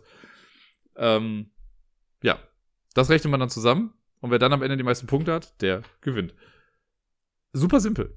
Also, ne, ich habe das Spiel jetzt schneller erklärt in, was weiß ich, in 10 Minuten. Wie lange habe ich darüber geredet? 8 Minuten. Äh, für das Lesen der Anleitung, um es zu verstehen, braucht man auf jeden Fall länger. Und was soll ich sagen? Es hat Spaß gemacht. Das ist echt ein simples Spiel, aber es ist zum einen von den Illustrationen her mega süß. Das ist so cool gemacht. Es ist eine kleine Schachtel. Ähm, ich müsste mal gucken, wer die Illustration da gemacht hat, weil das ist echt ganz süß gemacht. Also selbst so eine Spinnenkarte, ne, wo er sagt, hier eine Spinne ist da, super süße Spinne. Die, der Geist sieht süß aus, alles sehr, sehr kindgerecht gemacht. Das Setting an sich ist ja auch irgendwie sehr süß, ne, dass halt da so ein kleiner Junge ist, der einfach Angst nachts hat, weil irgendwelche Geräusche da sind und wir sind halt die Verursacher und versuchen nicht entdeckt zu werden. Da, ich kann da nicht viel Schlechtes sagen, außer eben dem Regelwerk. Das Regelwerk ist Grütze. Das, ähm, ja, hört euch einfach nochmal meine Anleitung jetzt an, was ich eben gesagt habe, oder guckt euch das Dice Tower Video an, wenn ihr möchtet. Das steht auch, glaube ich, selbst auf der Verpackung noch mit drauf. Äh, Neues at Night, a 20-Minute Deduction Game. Lustigerweise, ich habe irgendwo eine Verpackung gesehen, da stand drauf 15-Minute Deduction Game. Die haben das wohl irgendwie nochmal geändert im Laufe der Zeit. Mit dem Spiel kann man nicht viel falsch machen. Ich kann jetzt noch nicht genau sagen, wie es mit mehr Leuten ist, weil wir es halt nur zu zweit gespielt haben. Ich könnte mir vorstellen, zu viert ist es nochmal ein bisschen chaotischer, weil man halt mehr sich angucken muss. Ne? Und kann ja auch sein, dass ich jetzt irgendwie jemanden erraten möchte und die Person vor mir aber dann das gleiche schon errät und ich das dann nicht mehr machen kann. Allerdings, dadurch, dass dann mehr Personen drin sind, gibt's halt auch eben mehr zu erraten. Ne? Und dann kann man halt auch mal vielleicht, also ich habe es auch ein paar Mal gemacht, dann auf Risiko zu gehen und einfach, ich habe glaube ich direkt in der ersten Runde einmal schon was rausgehauen und geraten. Ich lag glaube ich insgesamt dreimal falsch oder so, habe trotzdem noch gewinnen können, weil ich sonst für mich die Karten ganz gut gespielt habe. Das ist gut das freut mich sehr. Also es ist, ich war wirklich erfreut, als ich dieses Spiel gespielt habe, weil ich das nicht erwartet habe, von so einem kleinen, netten Kartenspiel so gut unterhalten zu werden. Das war Noises at Night. Bei vielen der Spiele, die ich jetzt heute vorgestellt habe, hätte ich auch immer den Disclaimer noch damit schicken können, dass das halt wirklich nur so eine Art Ersteindruck ist, ne, weil ich das ja nur zweimal oder so gespielt habe. Beim Spiel, was jetzt kommt, muss ich noch den Disclaimer dazu packen, okay, ey, es ist zum einen wirklich nur ein Ersteindruck, zum anderen habe ich auch nur den Solo-Modus gespielt, der sich gerade noch mit der App, die es dazu gibt, im Beta-Modus befindet. Und ich habe das Ganze um 2 Uhr nachts gespielt. Also ich war vielleicht auch nicht mehr Herr meiner Sinne. Äh, obwohl ich gar nichts Negatives zu dem Spiel eigentlich sagen kann. Von daher ist das vielleicht auch schon mal was Gutes. Es handelt sich um The Search for Planet X. Das kam nämlich am Wochenende an. Äh, ist ein Kickstarter gewesen, mit dem ich jetzt gar nicht so großartig gerechnet hatte. Ich dachte, das dauert noch ein bisschen, bis er da ist, aber jetzt ist er da. Und deswegen habe ich das gestern dann äh, ausgepackt im Laufe des Abends, als ich dann wieder zu Hause war und habe dann gesehen, ja, okay, es gibt auch einen Solo-Modus. Da muss man, also man braucht für das Spiel generell eine App und man kann sich dann irgendwie noch so als Beta-Tester quasi anmelden, muss dann hin und wieder mal so ein bisschen Feedback schicken. Äh, und nur mit diesem Beta-Tester-Status kann man halt auch den Solo-Modus spielen. Und den habe ich gestern Abend einmal versucht, einfach auch um das Spiel schon mal so ein bisschen zu verstehen, denn es handelt sich um eine Kategorie, die ich sehr, sehr liebe, und zwar Deduktionsspiele. Das hatte ich ja schon mal gesagt, ne? ich mag so Sachen, wo man irgendwas rausfinden muss und äh, ihr dürft mal raten, was man genau suchen muss bei dem Spiel The Search for Planet X richtig Schuhe. Nein, natürlich geht's um äh, Planet X. Wir versuchen in irgendeiner Galaxie oder sonst was, was auch immer das sein soll, versuchen wir einen Planeten X zu finden und versuchen das auf deduktive Art und Weise. Ich versuche das jetzt mal grob zu umreißen, das Ganze. Wir haben ein Spielfeld vor uns. Das ist im Prinzip ein großer Kreis mit auf dem Standardmodus 12 Sektoren, im Expertenmodus sind es 18 Sektoren. Das ist im Prinzip wie eine Uhr, die so unterteilt ist. Ähm, jeder Spieler kriegt eine Spielerfarbe. Ich habe jetzt, muss man dazu sagen, auch das Deluxe Expansion Set, wo die Token besonders toll sind. Ansonsten hat man da so kleine Pappmarker und sowas, aber jetzt hier habe ich so tolle Acryl-Dinger und was weiß ich nicht. Äh, aber jeder kriegt ein Set aus so Token und eine Farbe und man hat so einen Startspielermarker. Das ist quasi eine kleine Sternwarte.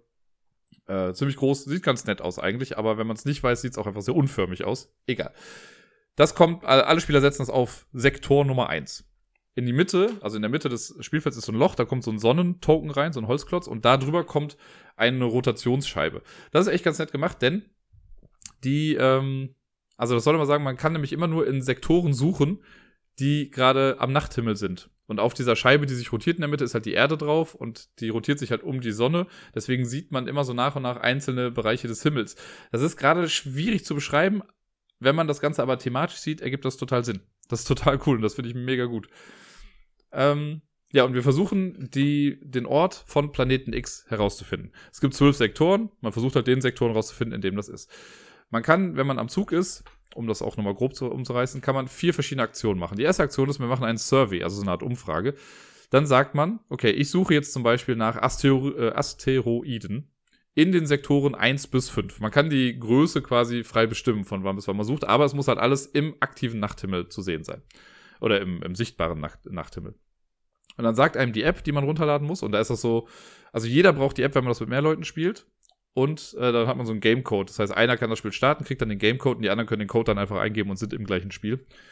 Dann sagt man der App, okay, ich suche hier nach in den, den Sektoren und dann sagt einem die App, wie oft dieses Feature da drin vorkommt. Es gibt halt verschiedene Sachen, die man suchen kann oder die in dieser Galaxie dann auftauchen. Es gibt Kometen, Asteroiden, Gaswolken, Zwergplaneten, nichts, also leere Sektoren und den Planet X.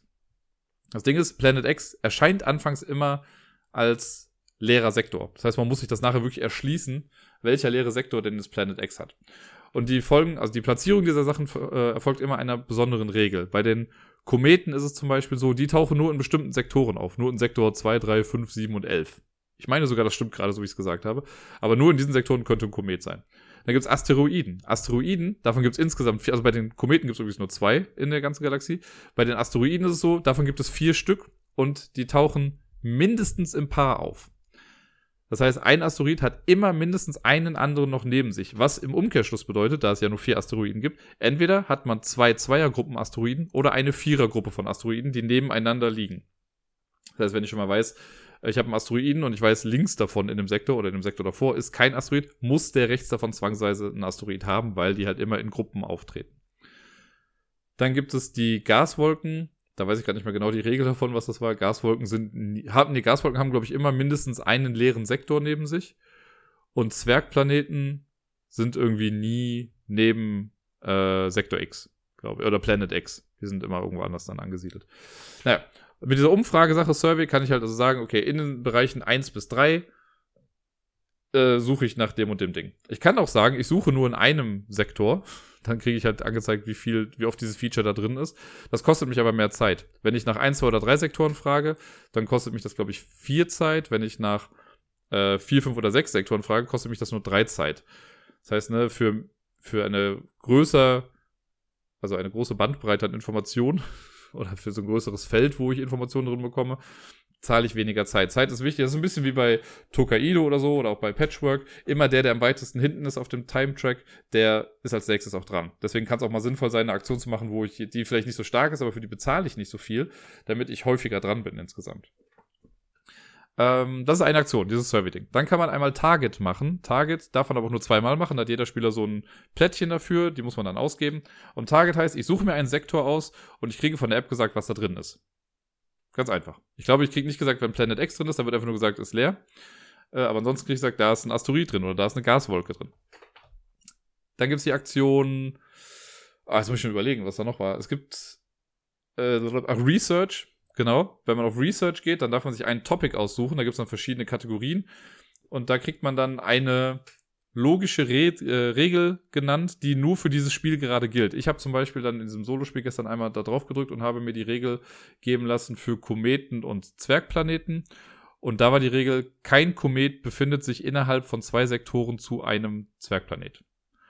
Das kann halt in einem anderen Spiel schon wieder ganz anders sein, aber in der Runde ist das dann halt wichtig, damit ich weiter ausschließen kann, wo was ist.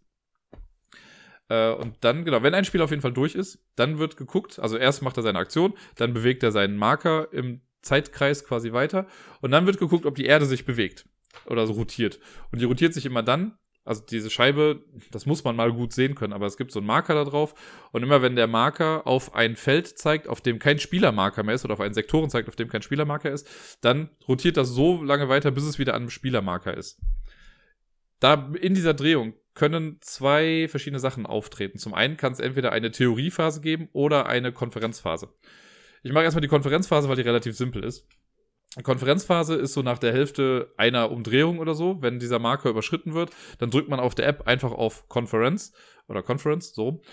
Und dann sagt einem die App nochmal eine Logikregel oder irgendeine Information, die für alle Spieler einfach da ist. Das kriegt man dann einfach im Laufe des Spiels. Ist für alle zugänglich. Deswegen macht man das auch nur einmal. Wenn man später nochmal über diesen Marker drüber geht, passiert nichts mehr.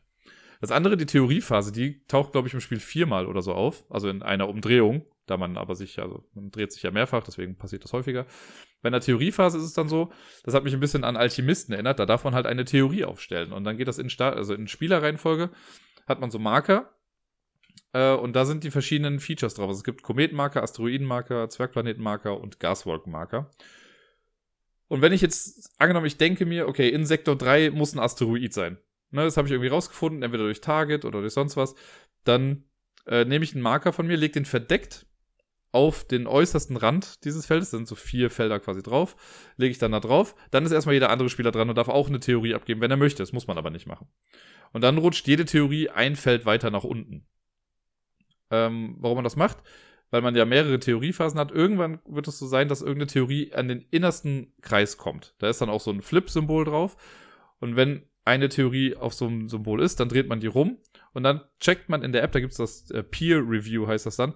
In der App gibt man das dann an, sagt welcher Sektor und man sagt, welches Feature quasi gereviewt werden soll. Und dann wird das, ähm, dann sagt die, einem App, die App einem, ob das stimmt oder nicht. Wenn das stimmt, ist super, dann bleibt der Marker da einfach liegen. Sollten da drüber, weil vielleicht andere Spieler auch irgendwann gesagt haben, sie wollen da was reviewen, ähm, sollten die das gleiche da haben, dann wird das quasi auch umgedreht und die äh, bleiben dann aber auch da liegen, wo sie quasi sind. Wenn das falsch ist, dann kommen die falschen Marker raus und sind dann quasi auch verloren für das Spiel. Das ist dieses Theorie-Ding. Was genau es damit auf sich hat, kommen wir dann aber gleich nochmal genau dazu. Aber so überprüft man quasi auch, was wo drin ist. Wichtig ist ja auch, in jedem Sektor kann immer nur ein Feature sein. Also es gibt keinen Sektor, der einen Asteroiden hat und einen Kometen, sondern es ist entweder oder.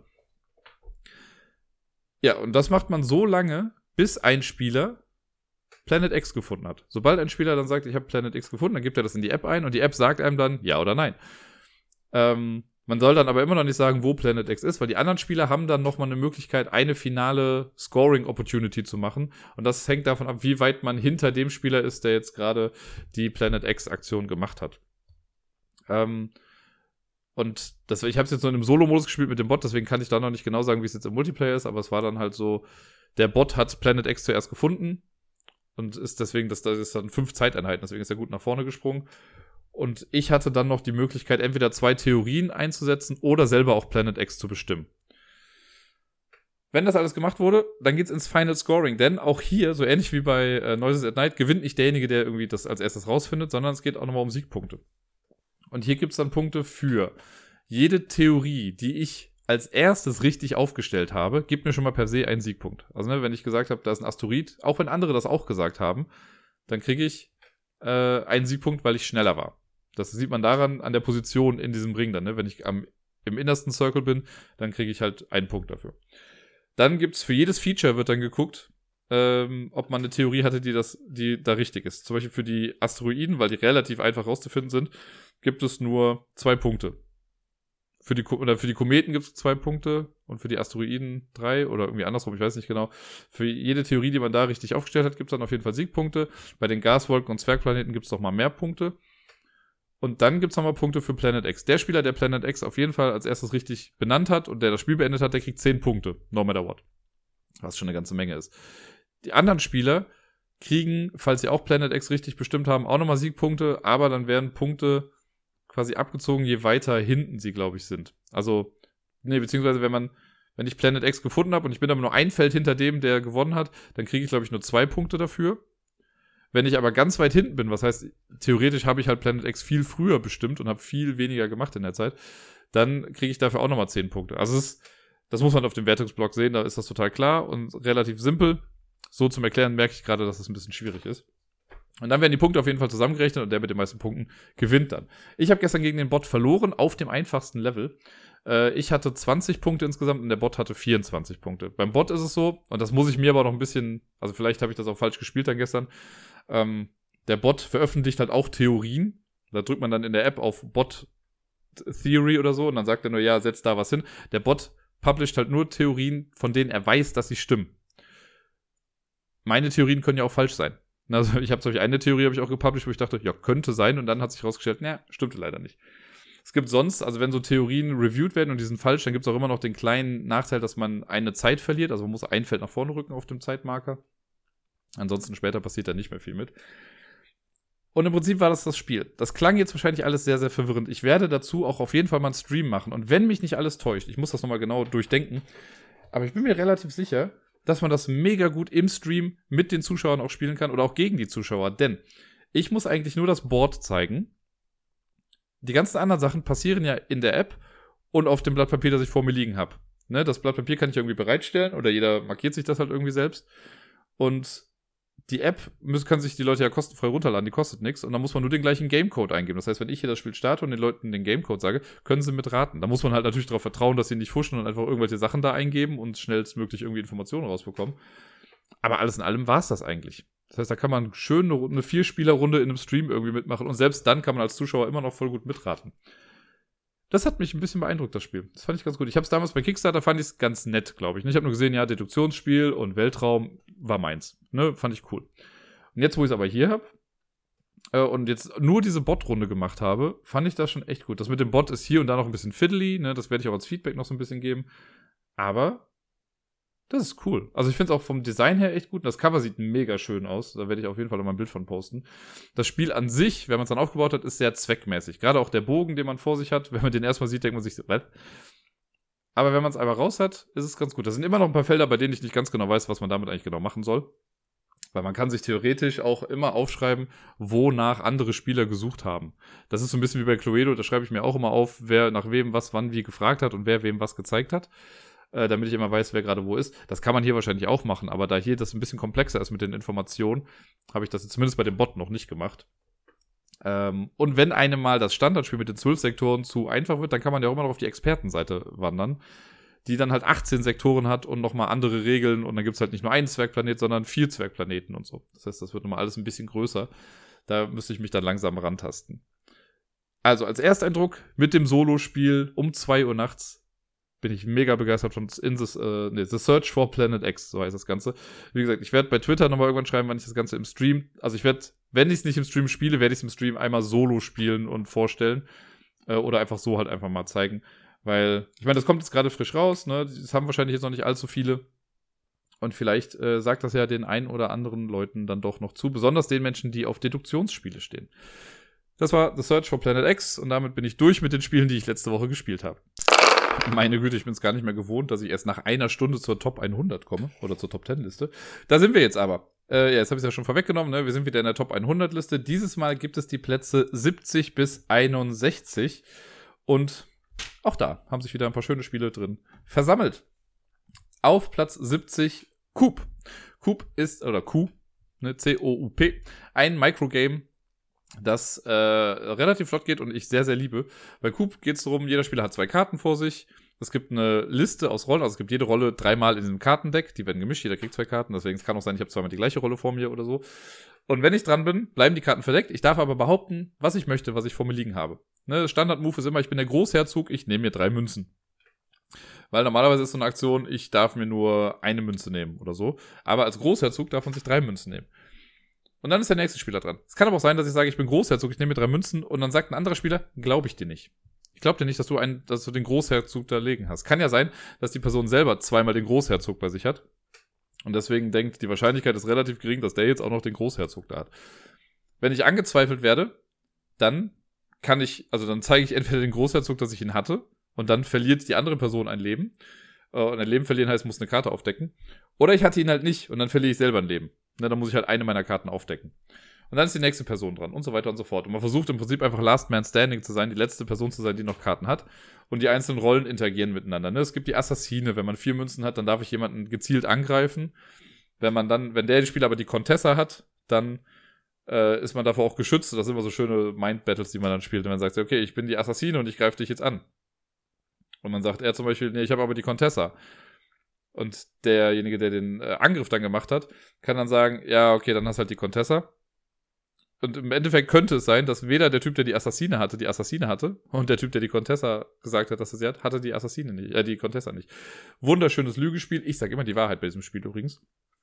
Und äh, gewinne trotzdem hin und wieder mal. Sehr schön, sehr simpel, aber man braucht halt Leute, die gut lügen können. Ne, wenn Leute irgendwie ins Grinsen geraten, wenn sie irgendwie sagen, sie sind was, was sie nicht sind, dann wird es ein bisschen schwierig. Aber cool, sehr, sehr lustig. Auf Platz 69, Rexon. Das habe ich ja auch jetzt die letzten Wochen was häufiger mal vorgestellt. Das ist das äh, quasi Spin-off-Spiel zu Dead of Winter, wo es um die Anfänge dieses Zombie-Outbreaks geht. Ne? Wir versuchen in so einem abstrakten Spiel die gesunde Bevölkerung von der infizierten Bevölkerung zu trennen. Letztens habe ich es ja dann endlich mal gewinnen können nach langer, langer Zeit. Äh, ich finde es einfach krass. Ich habe es aber halt noch nie mit anderen Menschen gespielt, nur im Solo-Multiplayer, also indem ich zwei Charaktere kontrolliert habe. So habe ich ja dann auch gewonnen. Auf Platz 68 Carcassonne. Amazonas.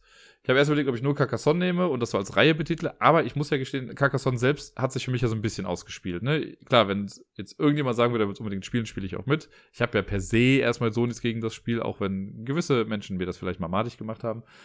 Aber ich habe ja jetzt zum Geburtstag dieses Jahr vom äh, Severn, vom äh, Brettspiel-Podcast, den die Welt nicht braucht, der hat mir ja Carcassonne Amazonas zukommen lassen, nachdem ich aber schon mehrfach gesagt habe, dass ich das eigentlich ganz gerne hätte, weil es so schön grün ist. Und dann habe ich es ein paar Mal gespielt und ich muss auch echt sagen, ich finde es besser als das normale Carcassonne. Es ist einfach nochmal was anderes. Vielleicht ist es auch einfach das, dass es im Vergleich zum anderen Carcassonne nochmal was anderes ist. Aber es sieht wunderschön aus, es spielt sich flott, sind interessante äh, Mechanismen mit dabei. Deswegen ist Carcassonne Amazonas mit so ein bisschen im Hinterkopf das normale Carcassonne. Deswegen ist es so ein kombinierter Platz, weil ich Carcassonne Amazonas jetzt im Leben nicht so häufig gespielt habe wie das normale Carcassonne. Äh, aber ihr versteht, was ich meine. Das ist auf jeden Fall so weit nach oben gekommen es funktioniert halt einfach sehr, sehr gut und macht Spaß. Auf Platz 67 ein Spiel, das aufgrund seiner grafischen Gestaltung und seines Themas ein bisschen immer in Verruf geraten ist, und zwar Santa Maria. Vor zwei Jahren kam das, glaube ich, raus oder drei Jahren. Und ist ein mega gutes Dice-Placement-Spiel, ne, wo man so eine kleine Stadt irgendwie baut. Oder so ein Raster zumindest ausfüllt und man legt da so Plätzchen rein und also ein bisschen Polyomino-Action ist da drin und man legt Würfel. Also je mehr Sachen man in einer Stadt hat, oder in einer Reihe hat, desto mehr Sachen werden dann aktiviert durch die Würfel, die man dann hat. Und sehr, sehr cleveres Spiel, macht sehr viel Spaß. Es war halt, wie gesagt, viele Leute haben gesagt, das sieht so blöd aus, das sieht so aus, als hätte das irgendein Kind designt und was ist mit diesen rosa Siegpunktmarkern. Ich fand das alles nicht schlimm. Mich hat das absolut null gestört. Das Spiel hat super gut funktioniert, die Grafiken waren in Ordnung. Beim Setting, ja, es geht um Kolonisten, das ist nicht ganz so toll mehr, aber mein Gott, die Siedler von Katan waren auch Kolonisten und da schreit auch kein Hahn mehr nach, auch wenn es jetzt halt nur noch Katan heißt. Aber im Prinzip ist es das Gleiche. Und ich finde das da jetzt nicht so tragisch. Und es hat sehr, sehr viel Spaß gemacht, als wir es gespielt haben. Auf Platz 66 ein Spiel, was ich auch neulich erst hatte, This War of Mine. Das sehr, sehr depressive, halbwegs realistische Kriegsspiel, in dem wir nicht Soldaten sind, sondern einfach Überlebende, die versuchen, nicht zu sterben im Krieg. Ähm, man hat dieses Storybuch, wo immer wieder was Neues passiert, wo sehr erschreckende Sachen stellenweise auch passieren. Man muss immer wieder Entscheidungen treffen, ob man jetzt Leuten hilft oder sie ausnutzt oder sie links liegen lässt. Man muss gucken, dass seine Charaktere durchkommen, die sich das Leben auch selbst immer ein bisschen schwer machen. Äh, man muss nachts rausgehen und andere Leute ausrauben. Selber wird man aber auch ausgeraubt quasi in der Nacht. Das ist kein Spiel für einen Feel-Good-Spieleabend. Das ist ein Spiel, mit dem man sich wirklich quasi auch auseinandersetzen müsste. Äh, ich habe es einmal ja im Stream gespielt vor einem Monat oder vor zwei. Ähm, aber es ist das, was es macht, macht es halt extrem gut. Ist mega random, aber so ist ja auch das Leben. Und deswegen passt das ziemlich gut. Auf Platz 65 ein Spiel, das letztes Jahr auch in aller Munde war, und zwar Wingspan. Wingspan ist, äh, ja, das Spiel, oder Flügelschlag auf Deutsch. Das Spiel, wo man äh, Vögelkarten sammelt und die nach und nach auslegt und dann so einen kleinen Engine-Builder hat. Je länger die Reihen werden, desto mehr Aktionen kann man dann da machen. Äh, man hat, also in der ersten Runde hat man, glaube ich, noch, was war das? Fünf oder sechs Aktionen. Dann hat man, in jeder Runde wird es eine Aktion weniger, aber dafür hat man halt auch mehr vor sich liegen, was dann Aktionen bringt. Es gibt so ein paar, also dieses, das, die Punktewertung ändert sich jedes Mal in den Zwischenparts, da gibt es so Bonuspunkte. Sehr variabel, das Spiel. Es ist jedes Mal ein bisschen anders. Es ist natürlich auch sehr glückslastig, weil man gucken muss, welche Karten man bekommt. Aber es ist gut, es funktioniert. Auch wieder ein bisschen sehr, sehr viel Hype um das Spiel letztes Jahr. Ich bin ja auch, was Hype angeht, immer so ein bisschen vorsichtig. Aber Wingspan, ich will nicht sagen, dass es den Hype verdient hat. Es ist aber auf jeden Fall ein sehr, sehr gutes Spiel. Deswegen ist es ja auch hier auf Platz 65, was ja schon ziemlich gut ist. Auf Platz 64, London Dread. Ich meine, auch das habe ich doch letztens erst irgendwie vorgestellt. Aber es kann sein, dass ich das im Stream einmal erwähnt habe als äh, Spieletipp. London Dread ist das Echtzeitspiel, wo man äh, in so einem viktorianischen Setting eingebunden ist und man am besten spielt man das mit der App, denn da gibt es so eine schöne Voice Narration, also man äh, hört einen Erzähler die Story vorlesen. Und das Ganze besteht aus einer Echtzeitphase und einer Resolution Phase. In der Echtzeitphase programmieren wir quasi unsere Bewegung für diese Auflösungsphase, decken Karten auf und versuchen dann mit denen irgendwie umzugehen. Äh, und warum decken wir die Karten auf? Also bei Karten ist es so, es liegen am Anfang, ich glaube, 24 Karten aus, 4 mal 6, ja. Jede Karte, die nicht aufgedeckt wird, ist am Ende des Spiels auf jeden Fall schlecht für uns. Karten, die man aufdeckt, sind noch schlechter für uns, aber können bekämpft werden.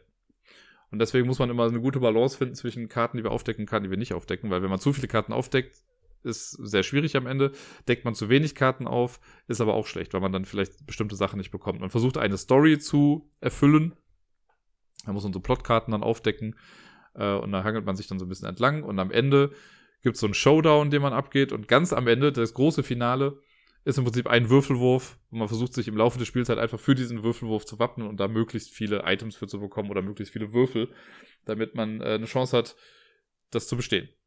Ich finde es mega cool von dem Setting her, von der Atmosphäre ist das einfach ein sehr, sehr, sehr, sehr cooles Spiel. Ich spiele es nur viel zu selten, leider. Auf Platz 63 Dead Man's Cabal. Ich kann es nur wiederholen, indem ich sage, auch das habe ich neulich ja erstmal gespielt.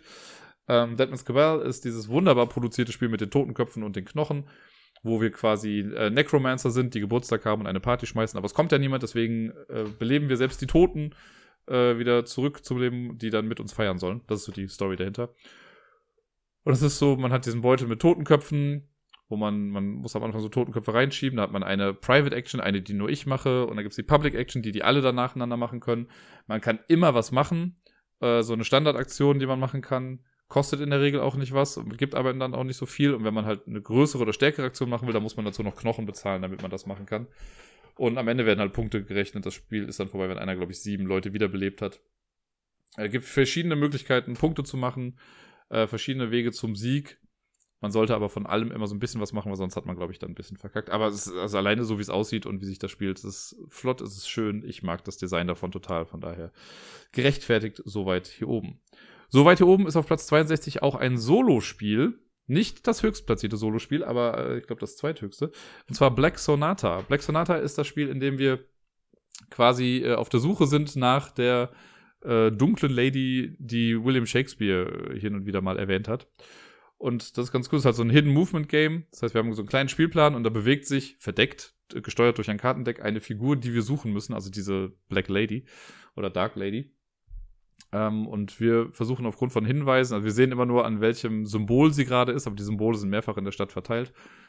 Das heißt, wenn sie sagt, sie ist am Hafen, dann kann sie halt an einem von beiden Hafen sein oder wenn sie in einem Park ist, in einem von den drei Parks.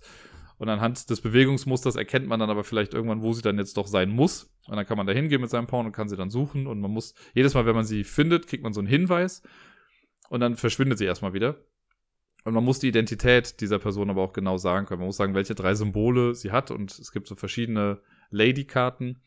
Äh, und jede Karte hat eine andere Anordnung von diesen Symbolen. Und man muss die richtige Kombination halt genau bestimmen. Und das macht echt Spaß. Also ich habe es ein paar Mal gespielt. Ich habe es, glaube ich, jedes Mal, oder einmal habe ich es nicht geschafft. Sonst habe ich es eigentlich immer geschafft, sie zu fangen. Es ist cool. Das ist also ein sehr, sehr, sehr, sehr cleveres Solo-Spiel, weil wie gesagt, das ist so ein bisschen wie Scotland Yard. Im Prinzip ist das Spiel das Solo Scotland Yard. Da läuft eine Person, eine virtuelle Person, ähm, unsichtbar über das Feld herum, die wir dann finden müssen. Und das klappt durch dieses Kartendeck, wo man immer so Karten weiterzieht, einfach extrem gut. Vor allen Dingen ist es auch so nett, dieses kleine Gimmick. Wenn ich jetzt nach ihr suche, dann lege ich da so eine Schlüsselkarte quasi drunter und wenn man dann durchs Schlüsselloch guckt und die Silhouette der Frau sieht, dann hat man sie halt gefunden. Das ist aber ganz süß, dieses Schlüsselloch-Ding. Das ist äh, sehr, sehr clever. Und auf Platz 61 jetzt äh, das letzte Spiel für die Top 10 heute ist Kneipenquiz, das Original. Da muss ich, glaube ich, nicht viel zu erklären. Das ist das kooperative Kneipenspiel, wo man äh, sich zusammen am Tisch hinsetzt. Alle Spieler spielen in einem Team gegen äh, vier, glaube ich, vier oder fünf virtuelle Gegner. Man sammelt Punkte durch Fragen beantworten. Jede Runde dauert fünf Minuten oder man hat fünf Minuten Zeit, um fünf Fragen zu beantworten. Kann dann noch die Wertigkeiten oder die Stärke der Gegner so ein bisschen einstellen, indem man da was rumwurstelt. Und man will am Ende einfach die meisten Punkte haben. Sehr, sehr simpel, sehr, sehr cool. Ich als großer Pubquiz-Freund und Fan und Spieler finde das natürlich klasse. Deswegen ist Platz 61 sehr, sehr gerechtfertigt dafür.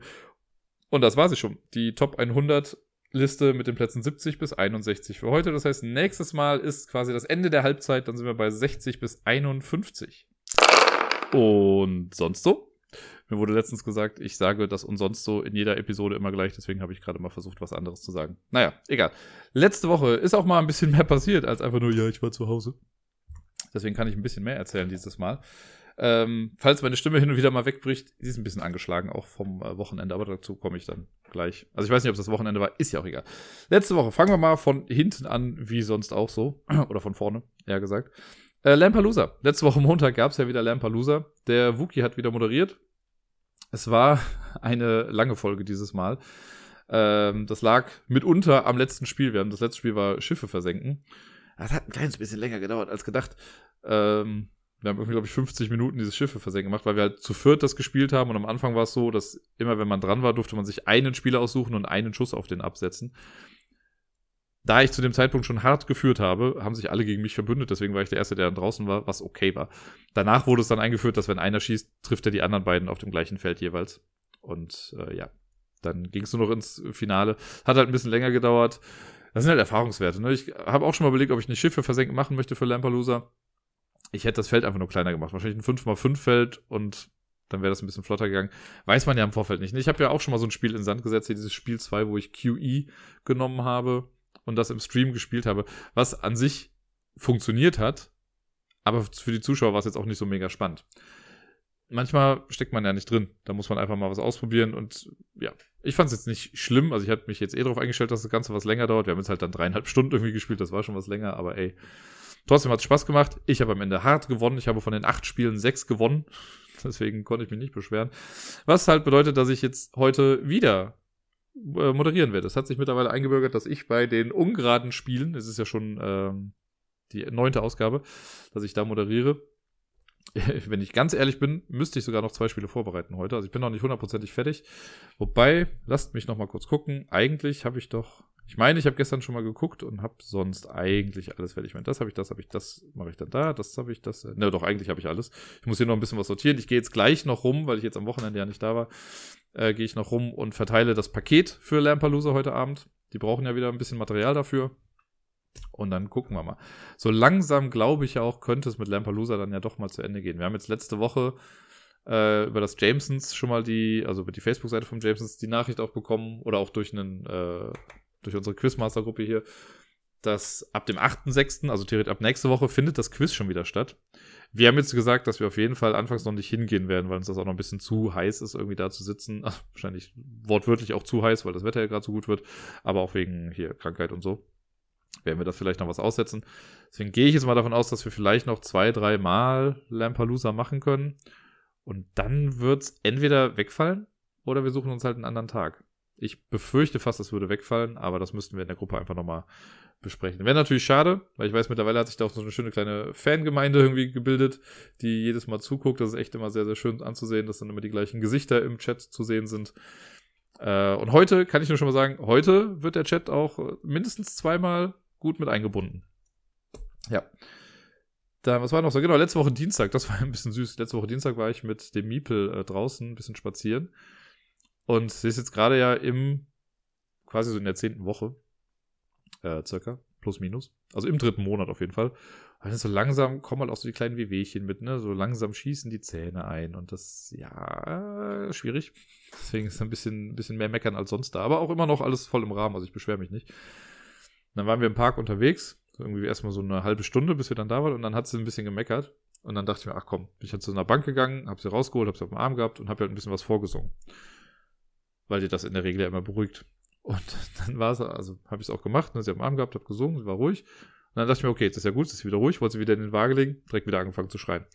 Also habe ich es einfach auf dem Arm behalten und habe, glaube ich, eine Dreiviertelstunde lang ähm, hatte ich sie dann am Arm und habe dann im Park gesungen. Und ich singe ja dann, also Ich finde das ja immer so ein bisschen affig, so geflüstert zu singen dann, ne, weil das ist ja nicht meine normale Stimme. Irgendwie, vielleicht irritiert sie das dann ja. Deswegen habe ich halt in normaler Lautstimme, also jetzt nicht laut, aber halt in normaler Sprechstimme äh, gesungen.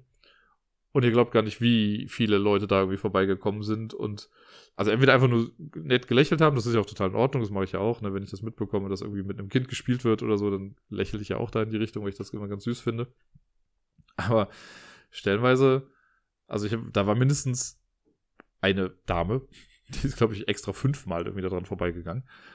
Was ich aber ein bisschen weird fand immer, sind halt Leute, die dann mittendrin mit einem anfangen zu reden oder mit einem reden zu wollen. Und dann bin ich ja gerade irgendwie am Singen, mitten im Lied, sagt sie, ach ja, was ist das denn für ein Lied? Und das ist ja süß und ach ja, und äh, was ist es denn? Bla bla bla. Und ich denke mir so, hallo. Bin, da bin ich immer, das ist der Entertainer in mir, der sich dann denkt, lass mich doch mal zu Ende singen. Mach das doch zwischen zwei Liedern und nicht mittendrin, du Eierbär. Naja. War auf jeden Fall sehr, sehr äh, lustig. Und danach war der Miepel auch sehr beseelt und wir konnten in Ruhe dann wieder äh, zurückgehen. Aber es war trotzdem, also abgesehen davon, dass ich danach mega den Muskelkater am Arm hatte. ähm, ich meine, sie ist jetzt ja, ist mittlerweile schon so 6,5 oder 7 Kilo, äh, war es ein sehr, sehr schöner Nachmittag. Also ich fand es ja trotzdem ganz schön ne? und ich finde es immer wieder sehr, sehr schön zu sehen, dass sie halt auf meine Stimme auch so reagiert und sich einfach so wohlfühlt dann und dann ruhig ist und einschlummert und ach ja, ich mag sie ja ganz gern. Dann habe ich, letzte Woche habe ich mich nochmal ans Speedrunnen begeben. Ich weiß gar nicht mehr, an welchem Tag das war. Dienstag oder Mittwoch. Könnte am Mittwoch gewesen sein. Auf jeden Fall habe ich einmal sehr, sehr lange gestreamt. Ich wollte gar nicht so ewig lange machen und dachte mir, komm, versuch's es mal. Und weil der Matthias, also ich hatte irgendwie letztens eine Zeit von einer 11,25 oder sowas gemacht. Hatte Matthias damit unterboten und dann hat er eine 11,18 oder so, glaube ich, gehabt als seine Bestzeit und das muss ich dann unterbieten. Das ist natürlich schon eine Hausnummer irgendwie. Das waren schon mal acht Sekunden besser. Ja, und dann habe ich es ein bisschen versucht und habe dann einmal es geschafft, einen Lauf in 11,20 zu machen, was für mich ja schon mal fünf Sekunden besser war und schon mal eine neue PB, also eine neue Personal Best. Aber dabei konnte ich es nicht belassen. Ich wollte ja Matthias schlagen. Also habe ich noch ein bisschen weitergemacht, noch ein bisschen weitergemacht. Und irgendwann wurde auch der Satz, okay, noch ein Lauf ein bisschen ad absurdum geführt, weil ich, äh, also ich hatte, glaube ich, 30 letzte Läufe oder so. Aber so gegen halb vier nachts habe ich es dann in der Tat geschafft und habe eine 11.15 geschafft. Das heißt, ich habe mich um 10 Sekunden verbessert. Dem Lauf meines Lebens gemacht und am Ende noch verkackt. Also es hätte theoretisch eine 11.11 werden können. Äh, für die, die nicht wissen, welche Spiele Super Mario World spielen wir immer mit 11 Exits, also quasi so eine schnelle Route zum Ausgang durch die Star Zone. Und das halt in jetzt dann 11 Minuten und 15 Sekunden. Puh, das war anstrengend. Aber ich habe es geschafft. Danach war ich, also seitdem habe ich es jetzt auch nicht mehr wirklich gespielt. Außer als ich dann bei Matthias war, habe ich mich mal kurz dran gesetzt, noch einen Lauf oder zwei Läufe gemacht. Aber jetzt ist Matthias erstmal am Zug, jetzt muss er die Zeit erstmal verbessern. Was er, glaube ich, auch schaffen wird, auf, äh, über kurz oder lang. Aber jetzt kann ich mich gerade noch mal kurz ein bisschen entspannter zurücklehnen. Ansonsten, was habe ich denn noch so? Ich habe nochmal Rollercoaster Tycoon, glaube ich, gestreamt. Da habe ich einen Park gebaut letzte Woche. Das mache ich ja auch immer sehr gerne, einfach so zum Runterkommen. Das habe ich, glaube ich, nach, nach Lampalooza letzte Woche habe ich noch einen Park gebaut. Äh, das ist immer ganz gut zum Runterkommen. Da kann ich halt schön bauen, kann auch mit dem Chat gut reden. Das ist echt angenehm. Und ja, mein Samstag-Stream musste ja ausfallen, da ich nicht da war, konnte ich nicht Virtuaverse weitermachen. Das werde ich dann jetzt nächsten Samstag wiederholen. Oder vielleicht auch mal in der Woche. Ich gucke mal, ob ich das vielleicht sogar morgen schon mache, morgen Abend. Hätte ich theoretisch auch Zeit dafür. Ja, und dann genau, ich habe es ja schon äh, jetzt irgendwie gesagt und getwittert und überhaupt. Und das war so ein bisschen der funny Reveal. Ich hatte ja schon angekündigt, dass ich auch am Wochenende ein bisschen weniger streamen werde oder mir mal so eine kleine Auszeit gönne. Ich hatte aber immer nur gesagt, also ein paar Leute wussten, dass ich übers Wochenende auch wegfahre an die Nordsee. Ich hatte aber immer nur gesagt, dass ich am Freitag eigentlich weg bin. Und dann habe ich ja am Mittwoch den Stream gemacht äh, mit, der, mit der Bestzeit und so. Hab da auch nochmal gesagt, so, ab jetzt bin ich bis frühestens äh, Sonntagabend raus ne, und streame nicht mehr selber. Und die meisten dachten halt auch, ja gut, ich bin dann halt Freitag an der Nordsee. Und ja, little did they know, dass ich mit Matthias aber abgemacht hatte, dass ich am Donnerstag quasi schon nach Hamburg fahre äh, eine Nacht bei ihm penne und wir dann, also ich dann bei ihm im Stream quasi überraschenderweise auftauche. Und äh, das ist uns geglückt, würde ich sagen. Es hat zumindest nicht, also ein paar Leute gab es natürlich, die es auch irgendwie wussten, aber der Großteil wusste es nicht und die war dann sehr überrascht, dass ich auf einmal dann bei ihm im Stream da saß. Auch schön mit Abstand und so, ne? Wir saßen weit auseinander, also weit genug auseinander mit unseren Stühlen und haben dann nicht gespeedrunnt, sondern äh, es gab so einen Hack von Mario, Call of Cthulhu. Es hat irgendwie, glaube ich, nur fünf oder sechs Level die aber alle sehr abgefahren sind, die so ein bisschen mit der Physik dann rumspielen. und einen sehr, sehr harten Bosskampf irgendwie hatten, der uns, glaube ich, alleine schon da eine Stunde oder anderthalb Stunden gekostet hat. Aber irgendwann waren wir dann durch. Matthias hat es dann geschafft, Cthulhu zu besiegen. Äh, und das war sehr lustig. Wir haben dabei dann Pizza bestellt und später hat Ma äh, Mattes dann noch für eine halbe Stunde so ein bisschen Speedrun gemacht. Bis Mitternacht. Und dann haben wir aber auch gesagt, dass wir es dann callen, weil wir dann so halt noch was spielen wollten. Das war dann das, was wir ne, hier Fox in the Forest und Jaipur habe ich dann mit Mattes gespielt und dann darüber hinaus noch eine Stunde oder anderthalb Stunden einfach so mit ihm gequatscht habe. Das hat echt gut getan. Ne, ich habe den jetzt ja auch schon wieder was länger nicht gesehen. Ich weiß schon gar nicht mehr, wann es das letzte Mal war. Entweder war es, als ich in Hamburg war. Das könnte sogar fast sein. Also das letzte Mal in Hamburg war ich ja zur Hamburger Spielemesse letztes Jahr, glaube ich. Meine ich. Boah, ist das echt so lange her? Aber es kommt hin. Also, dass wir uns so lange nicht mehr gesehen haben. Nicht persönlich. Ich meine, im Stream sehen wir uns ja immer, immer wieder. Äh, aber das war ganz cool, weil Matt ist halt auch einfach ein, ein sehr, sehr guter Freund ist, mit dem man auch sehr gut über alles Mögliche quatschen kann, was gerade so abgeht. Deswegen vielen lieben Dank dafür. Es hat natürlich dann schon so ein bisschen gefehlt, dass man sich irgendwie richtig mal umarmen kann. Ähm, dieses ewige so auf Distanz bleiben ist halt dann schon so ein bisschen nervig. Aber hey, was tut man nicht alles? Ja, und dann bin ich von da aus, äh, dann war ich am Freitag, ich muss die Wochentage gerade auf die Kette kriegen, am Freitag war ich dann noch bis mittags in Hamburg und da habe ich mich auch noch mit einem guten Kumpel getroffen, mit dem Laurenz, der auch in Hamburg wohnt. Wir waren dann zusammen was essen und was trinken und haben auch, glaube ich, zwei, zweieinhalb Stunden oder so einfach mal alles Mögliche erzählt, weil auch ihn habe ich jetzt, glaube ich, sogar noch länger nicht gesehen. Ähm, da hatten wir uns auch einfach viel zu erzählen. Ja, das war sehr spaßig. Und dann bin ich von da aus dann zu Fuß gemütlich zum Hauptbahnhof gegangen, was in Hamburg ja immer schon eine etwas größere Strecke ist. Und in Hamburg hatte mein Zug dann leider Verspätung, der mich dann äh, nach Ostfriesland gebracht hat. Deswegen habe ich da noch ein bisschen rumgechillt. Aber irgendwann saß ich dann im Zug, musste in Bremen dann noch umsteigen. Normalerweise hätte ich in Bremen fünf Minuten Aufenthalt gehabt. So hatte ich eine Dreiviertelstunde Aufenthalt. Aber ich habe jetzt auch nicht viel gemacht. Ich habe mich einfach nur am Bahnhof gestellt und gewartet. Und dann war ich äh, in Ostfriesland. Und da habe ich auch schon gesagt, da habe ich dann äh, die Marisa auch getroffen. Haben zusammen was gespielt. Wir sind auch zusammen äh, an, also wir waren zusammen auch am Meer am Samstag. Das war so ein bisschen mein großes Ziel, dass ich halt einmal ans Meer komme. Weil manchmal hilft es ja auch einfach, Energie aufzutanken, indem man aufs Meer rausguckt und sich einfach mal besinnen lässt und berauschen lässt und, äh, wie sagt man, ich weiß nicht mehr, berieseln lässt. Das war das Wort, das ich gesucht habe.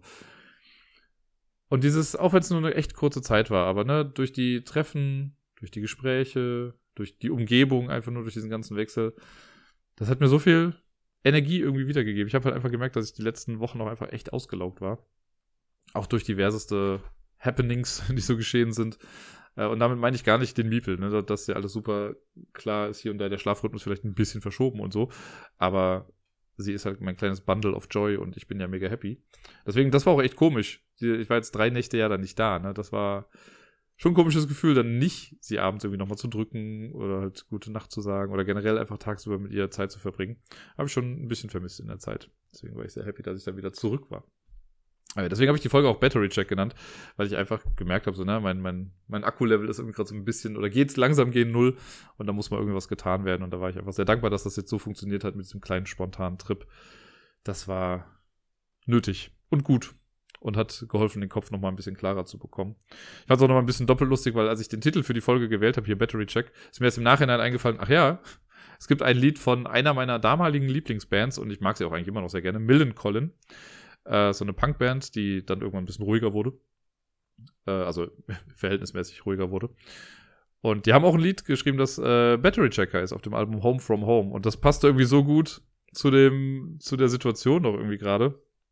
Irgendwie, I really want to do something new, just anything different to get into, it's all up to me, bla bla bla. Und dann, when will I live my life for me? When will I do what I want to? When I, will I let myself be free? And take care of things that I value das passte so gut irgendwie.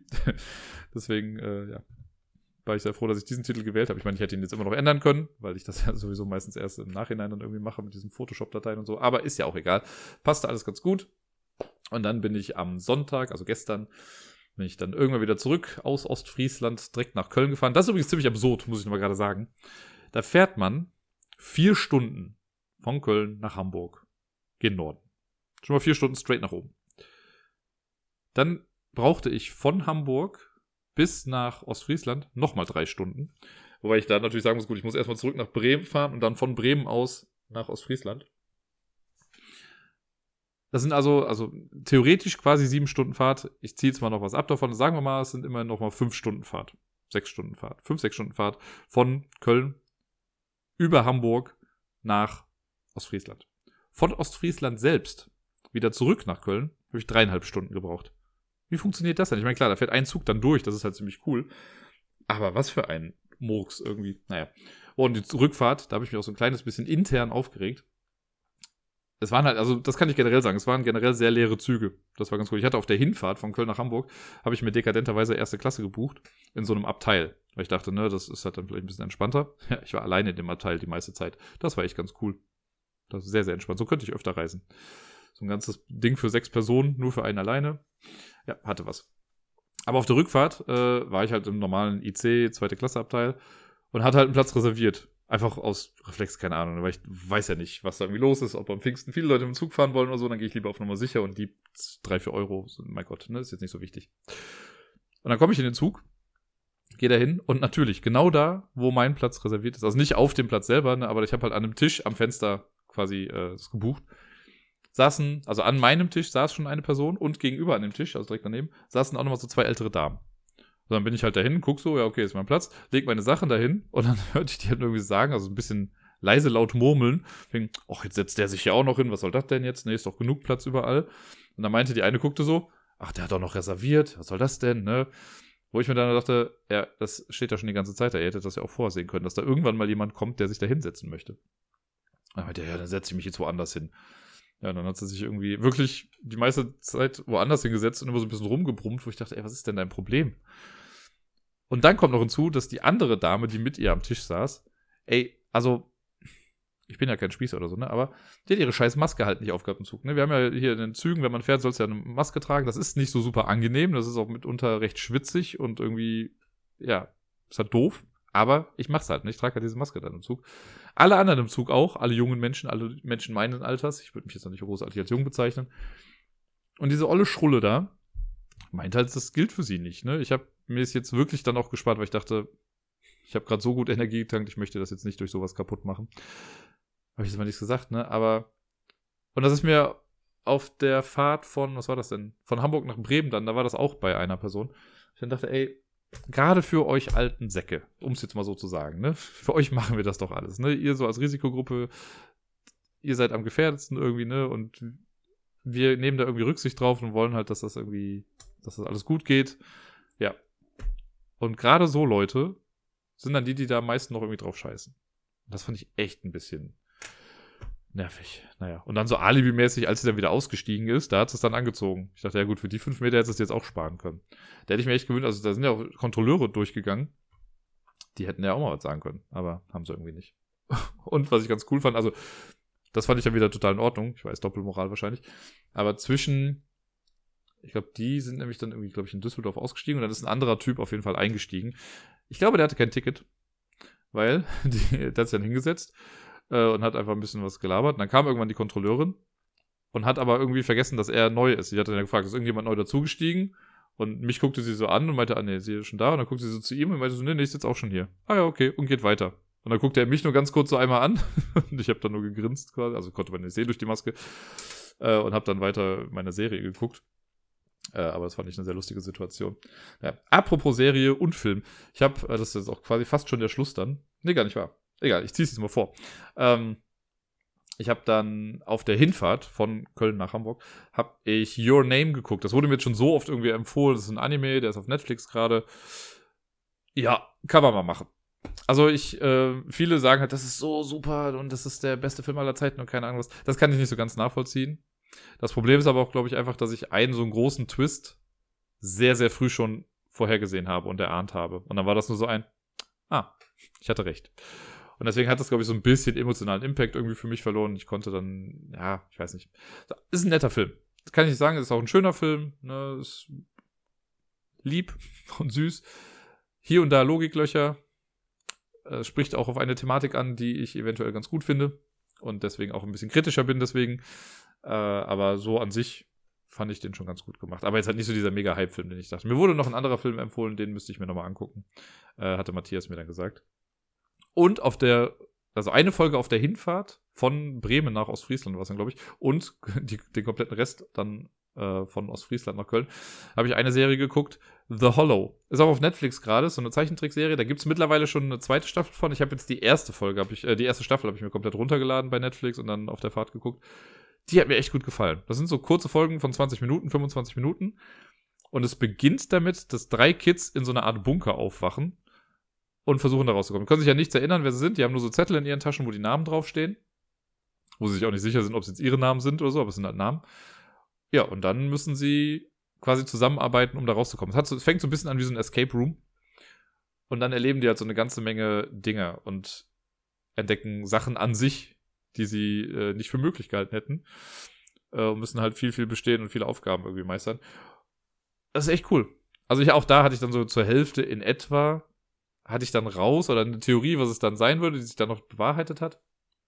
Ähm, und dann am Ende war das aber auch nochmal cool aufgelöst. Das fand ich ganz nett. Deswegen bin ich mal gespannt, wie sie da jetzt weitermachen in der zweiten Staffel. Kann ich also sehr, sehr empfehlen. Ich fand es auch lustig. Das ist jetzt nicht irgendwie übermäßig blutig oder sowas. Das ist halt eine normale Zeichentrickserie, aber trotzdem charmant gemacht. Also ich hatte auch als Erwachsener Spaß daran. Naja. Dann gab es noch ein großes Highlight für mich am Wochenende. Das äh, mache ich jetzt zum Schluss oder zum fast Schluss. Äh, ihr habt es ja bestimmt auch mitbekommen in den Nachrichten und bei Twitter und so war es ja ganz oft SpaceX, der große Start. Äh, der hätte ja eigentlich schon am Dienstag oder Mittwoch stattfinden sollen, wurde dann aber abgesagt. Ich glaube, Mittwoch war es. Ähm, der hätte eigentlich losgehen sollen, da war das Wetter aber zu schlecht, deswegen konnten sie nicht hochfliegen. Und am Samstag war es dann aber soweit. Und ich liebe sowas ja, das habe ich ja schon ein paar Mal gesagt. So Raketenstarts und sowas gucke ich mir einfach super gerne an. Und ich war dezent nervös sogar, weil äh, ja kurz vorher von SpaceX auch eine Rakete beim Start explodiert ist. Das Nachfolgemodell von der Rakete, die jetzt quasi hoch sollte. Das war jetzt eine Falcon 9 Rakete und der Nachfolger davon der ist beim Start dann irgendwie explodiert. Und das fand ich so, was so ein bisschen mulmiges Gefühl. Ich weiß nicht, wie das für die Astronauten ist, ne? aber wenn du weißt, okay, ey, heute Abend, also für uns abends, äh, fliege ich mit einer Rakete ins All. Von der gleichen Firma ist aber gerade eben erst eine Rakete explodiert. Stelle ich mir ein bisschen komisch vor. Naja, aber es ist zum Glück alles gut gegangen. Und das ist ja dieses Mal dieses, also es ist das erste Mal seit neun Jahren, glaube ich, dass von amerikanischem Boden eine Rakete oder Menschen ins Weltall befördert wurden. Die haben das ein bisschen mega patriotisch aufgezogen. Ne? Hier sprach Ansprache vom Präsidenten, vom Vice President und was weiß ich was. Und ja, ja, Make America Great Again und es ist All American und bla bla bla. Das war ein bisschen viel. Ich finde aber einfach generell die Tatsache so cool, dass es jetzt SpaceX und NASA, dass sie gemeinsam zusammengearbeitet haben. Also SpaceX stellt die Rakete und NASA die Astronauten. Ähm, und auch wieder so beeindruckend, die haben ja diese Falcon 9 Raketen, das sind ja die, die quasi die erstmal in den Orbit befördern und dann aber wieder auf der Erde landen, aufrecht, auf so einem Flugzeugträger, der Of Course I Still Love You heißt. Das alleine, also das lässt mein Gehirn ja immer noch explodieren, wie das möglich ist, dass diese riesigen Dinger aufrecht auf einem Schiff landen können. Ziemlich zielgenau. Das ist so krass. Ja, und gestern Abend sind sie, glaube ich, dann ja auch angekommen, die Astronauten, äh, haben dann angedockt an die ISS, an die Space Station. Atemberaubend. Ich finde sowas klasse. Ich hatte da Gänsehaut, als das passiert ist. Es war, äh, ja, sehr, sehr schön. So. Das war meine Woche. Das war doch mal was. Guck mal, meine Folge, die nicht mehr nur unter einer Stunde lang ist, sondern jetzt haben wir schon mal eine Stunde und 42 und so. Krasser Käse. Womit ich die Folge noch beende. Ich habe äh, letzte Woche noch über Coffee, habe ich noch ein bisschen was bekommen. Und zwar, haha, jetzt habe ich es zugemacht. jetzt müsste ich noch mal gerade schnell gucken. Ähm, von Adrian Ava. Die äh, hat sich quasi dafür bedankt oder mir einen Willkommenskakao geschenkt und dafür bin ich sehr, sehr dankbar. Vielen lieben Dank, das freut mich sehr. Und damit war es das dann für heute, glaube ich. Ich glaube, ich bin durch. Ich habe nichts mehr zu sagen. Ich habe nicht mehr viel anderes erlebt. Und deswegen wünsche ich euch allen eine wunderschöne Woche. Heute ist ja Feiertag. Ich denke mal überall in Deutschland. Ich weiß es gar nicht genau. Äh, ja, deswegen hoffe ich, ihr habt alle einen schönen Tag. Heute Abend, wenn ihr möchtet, Lampalooza, 20 Uhr auf twitch.tv slash Ablagestapel geht's dann los. Im besten Fall geht's bis 22 Uhr. Ähm, aber mal gucken. Man steckt ja nie so wirklich drin. Und ansonsten sehen wir uns vielleicht in irgendeinem Stream, den ich die Woche starte mal, oder nächste Woche im Podcast wieder. Ich wünsche euch was, spielt viel, bleibt gesund und bis dann.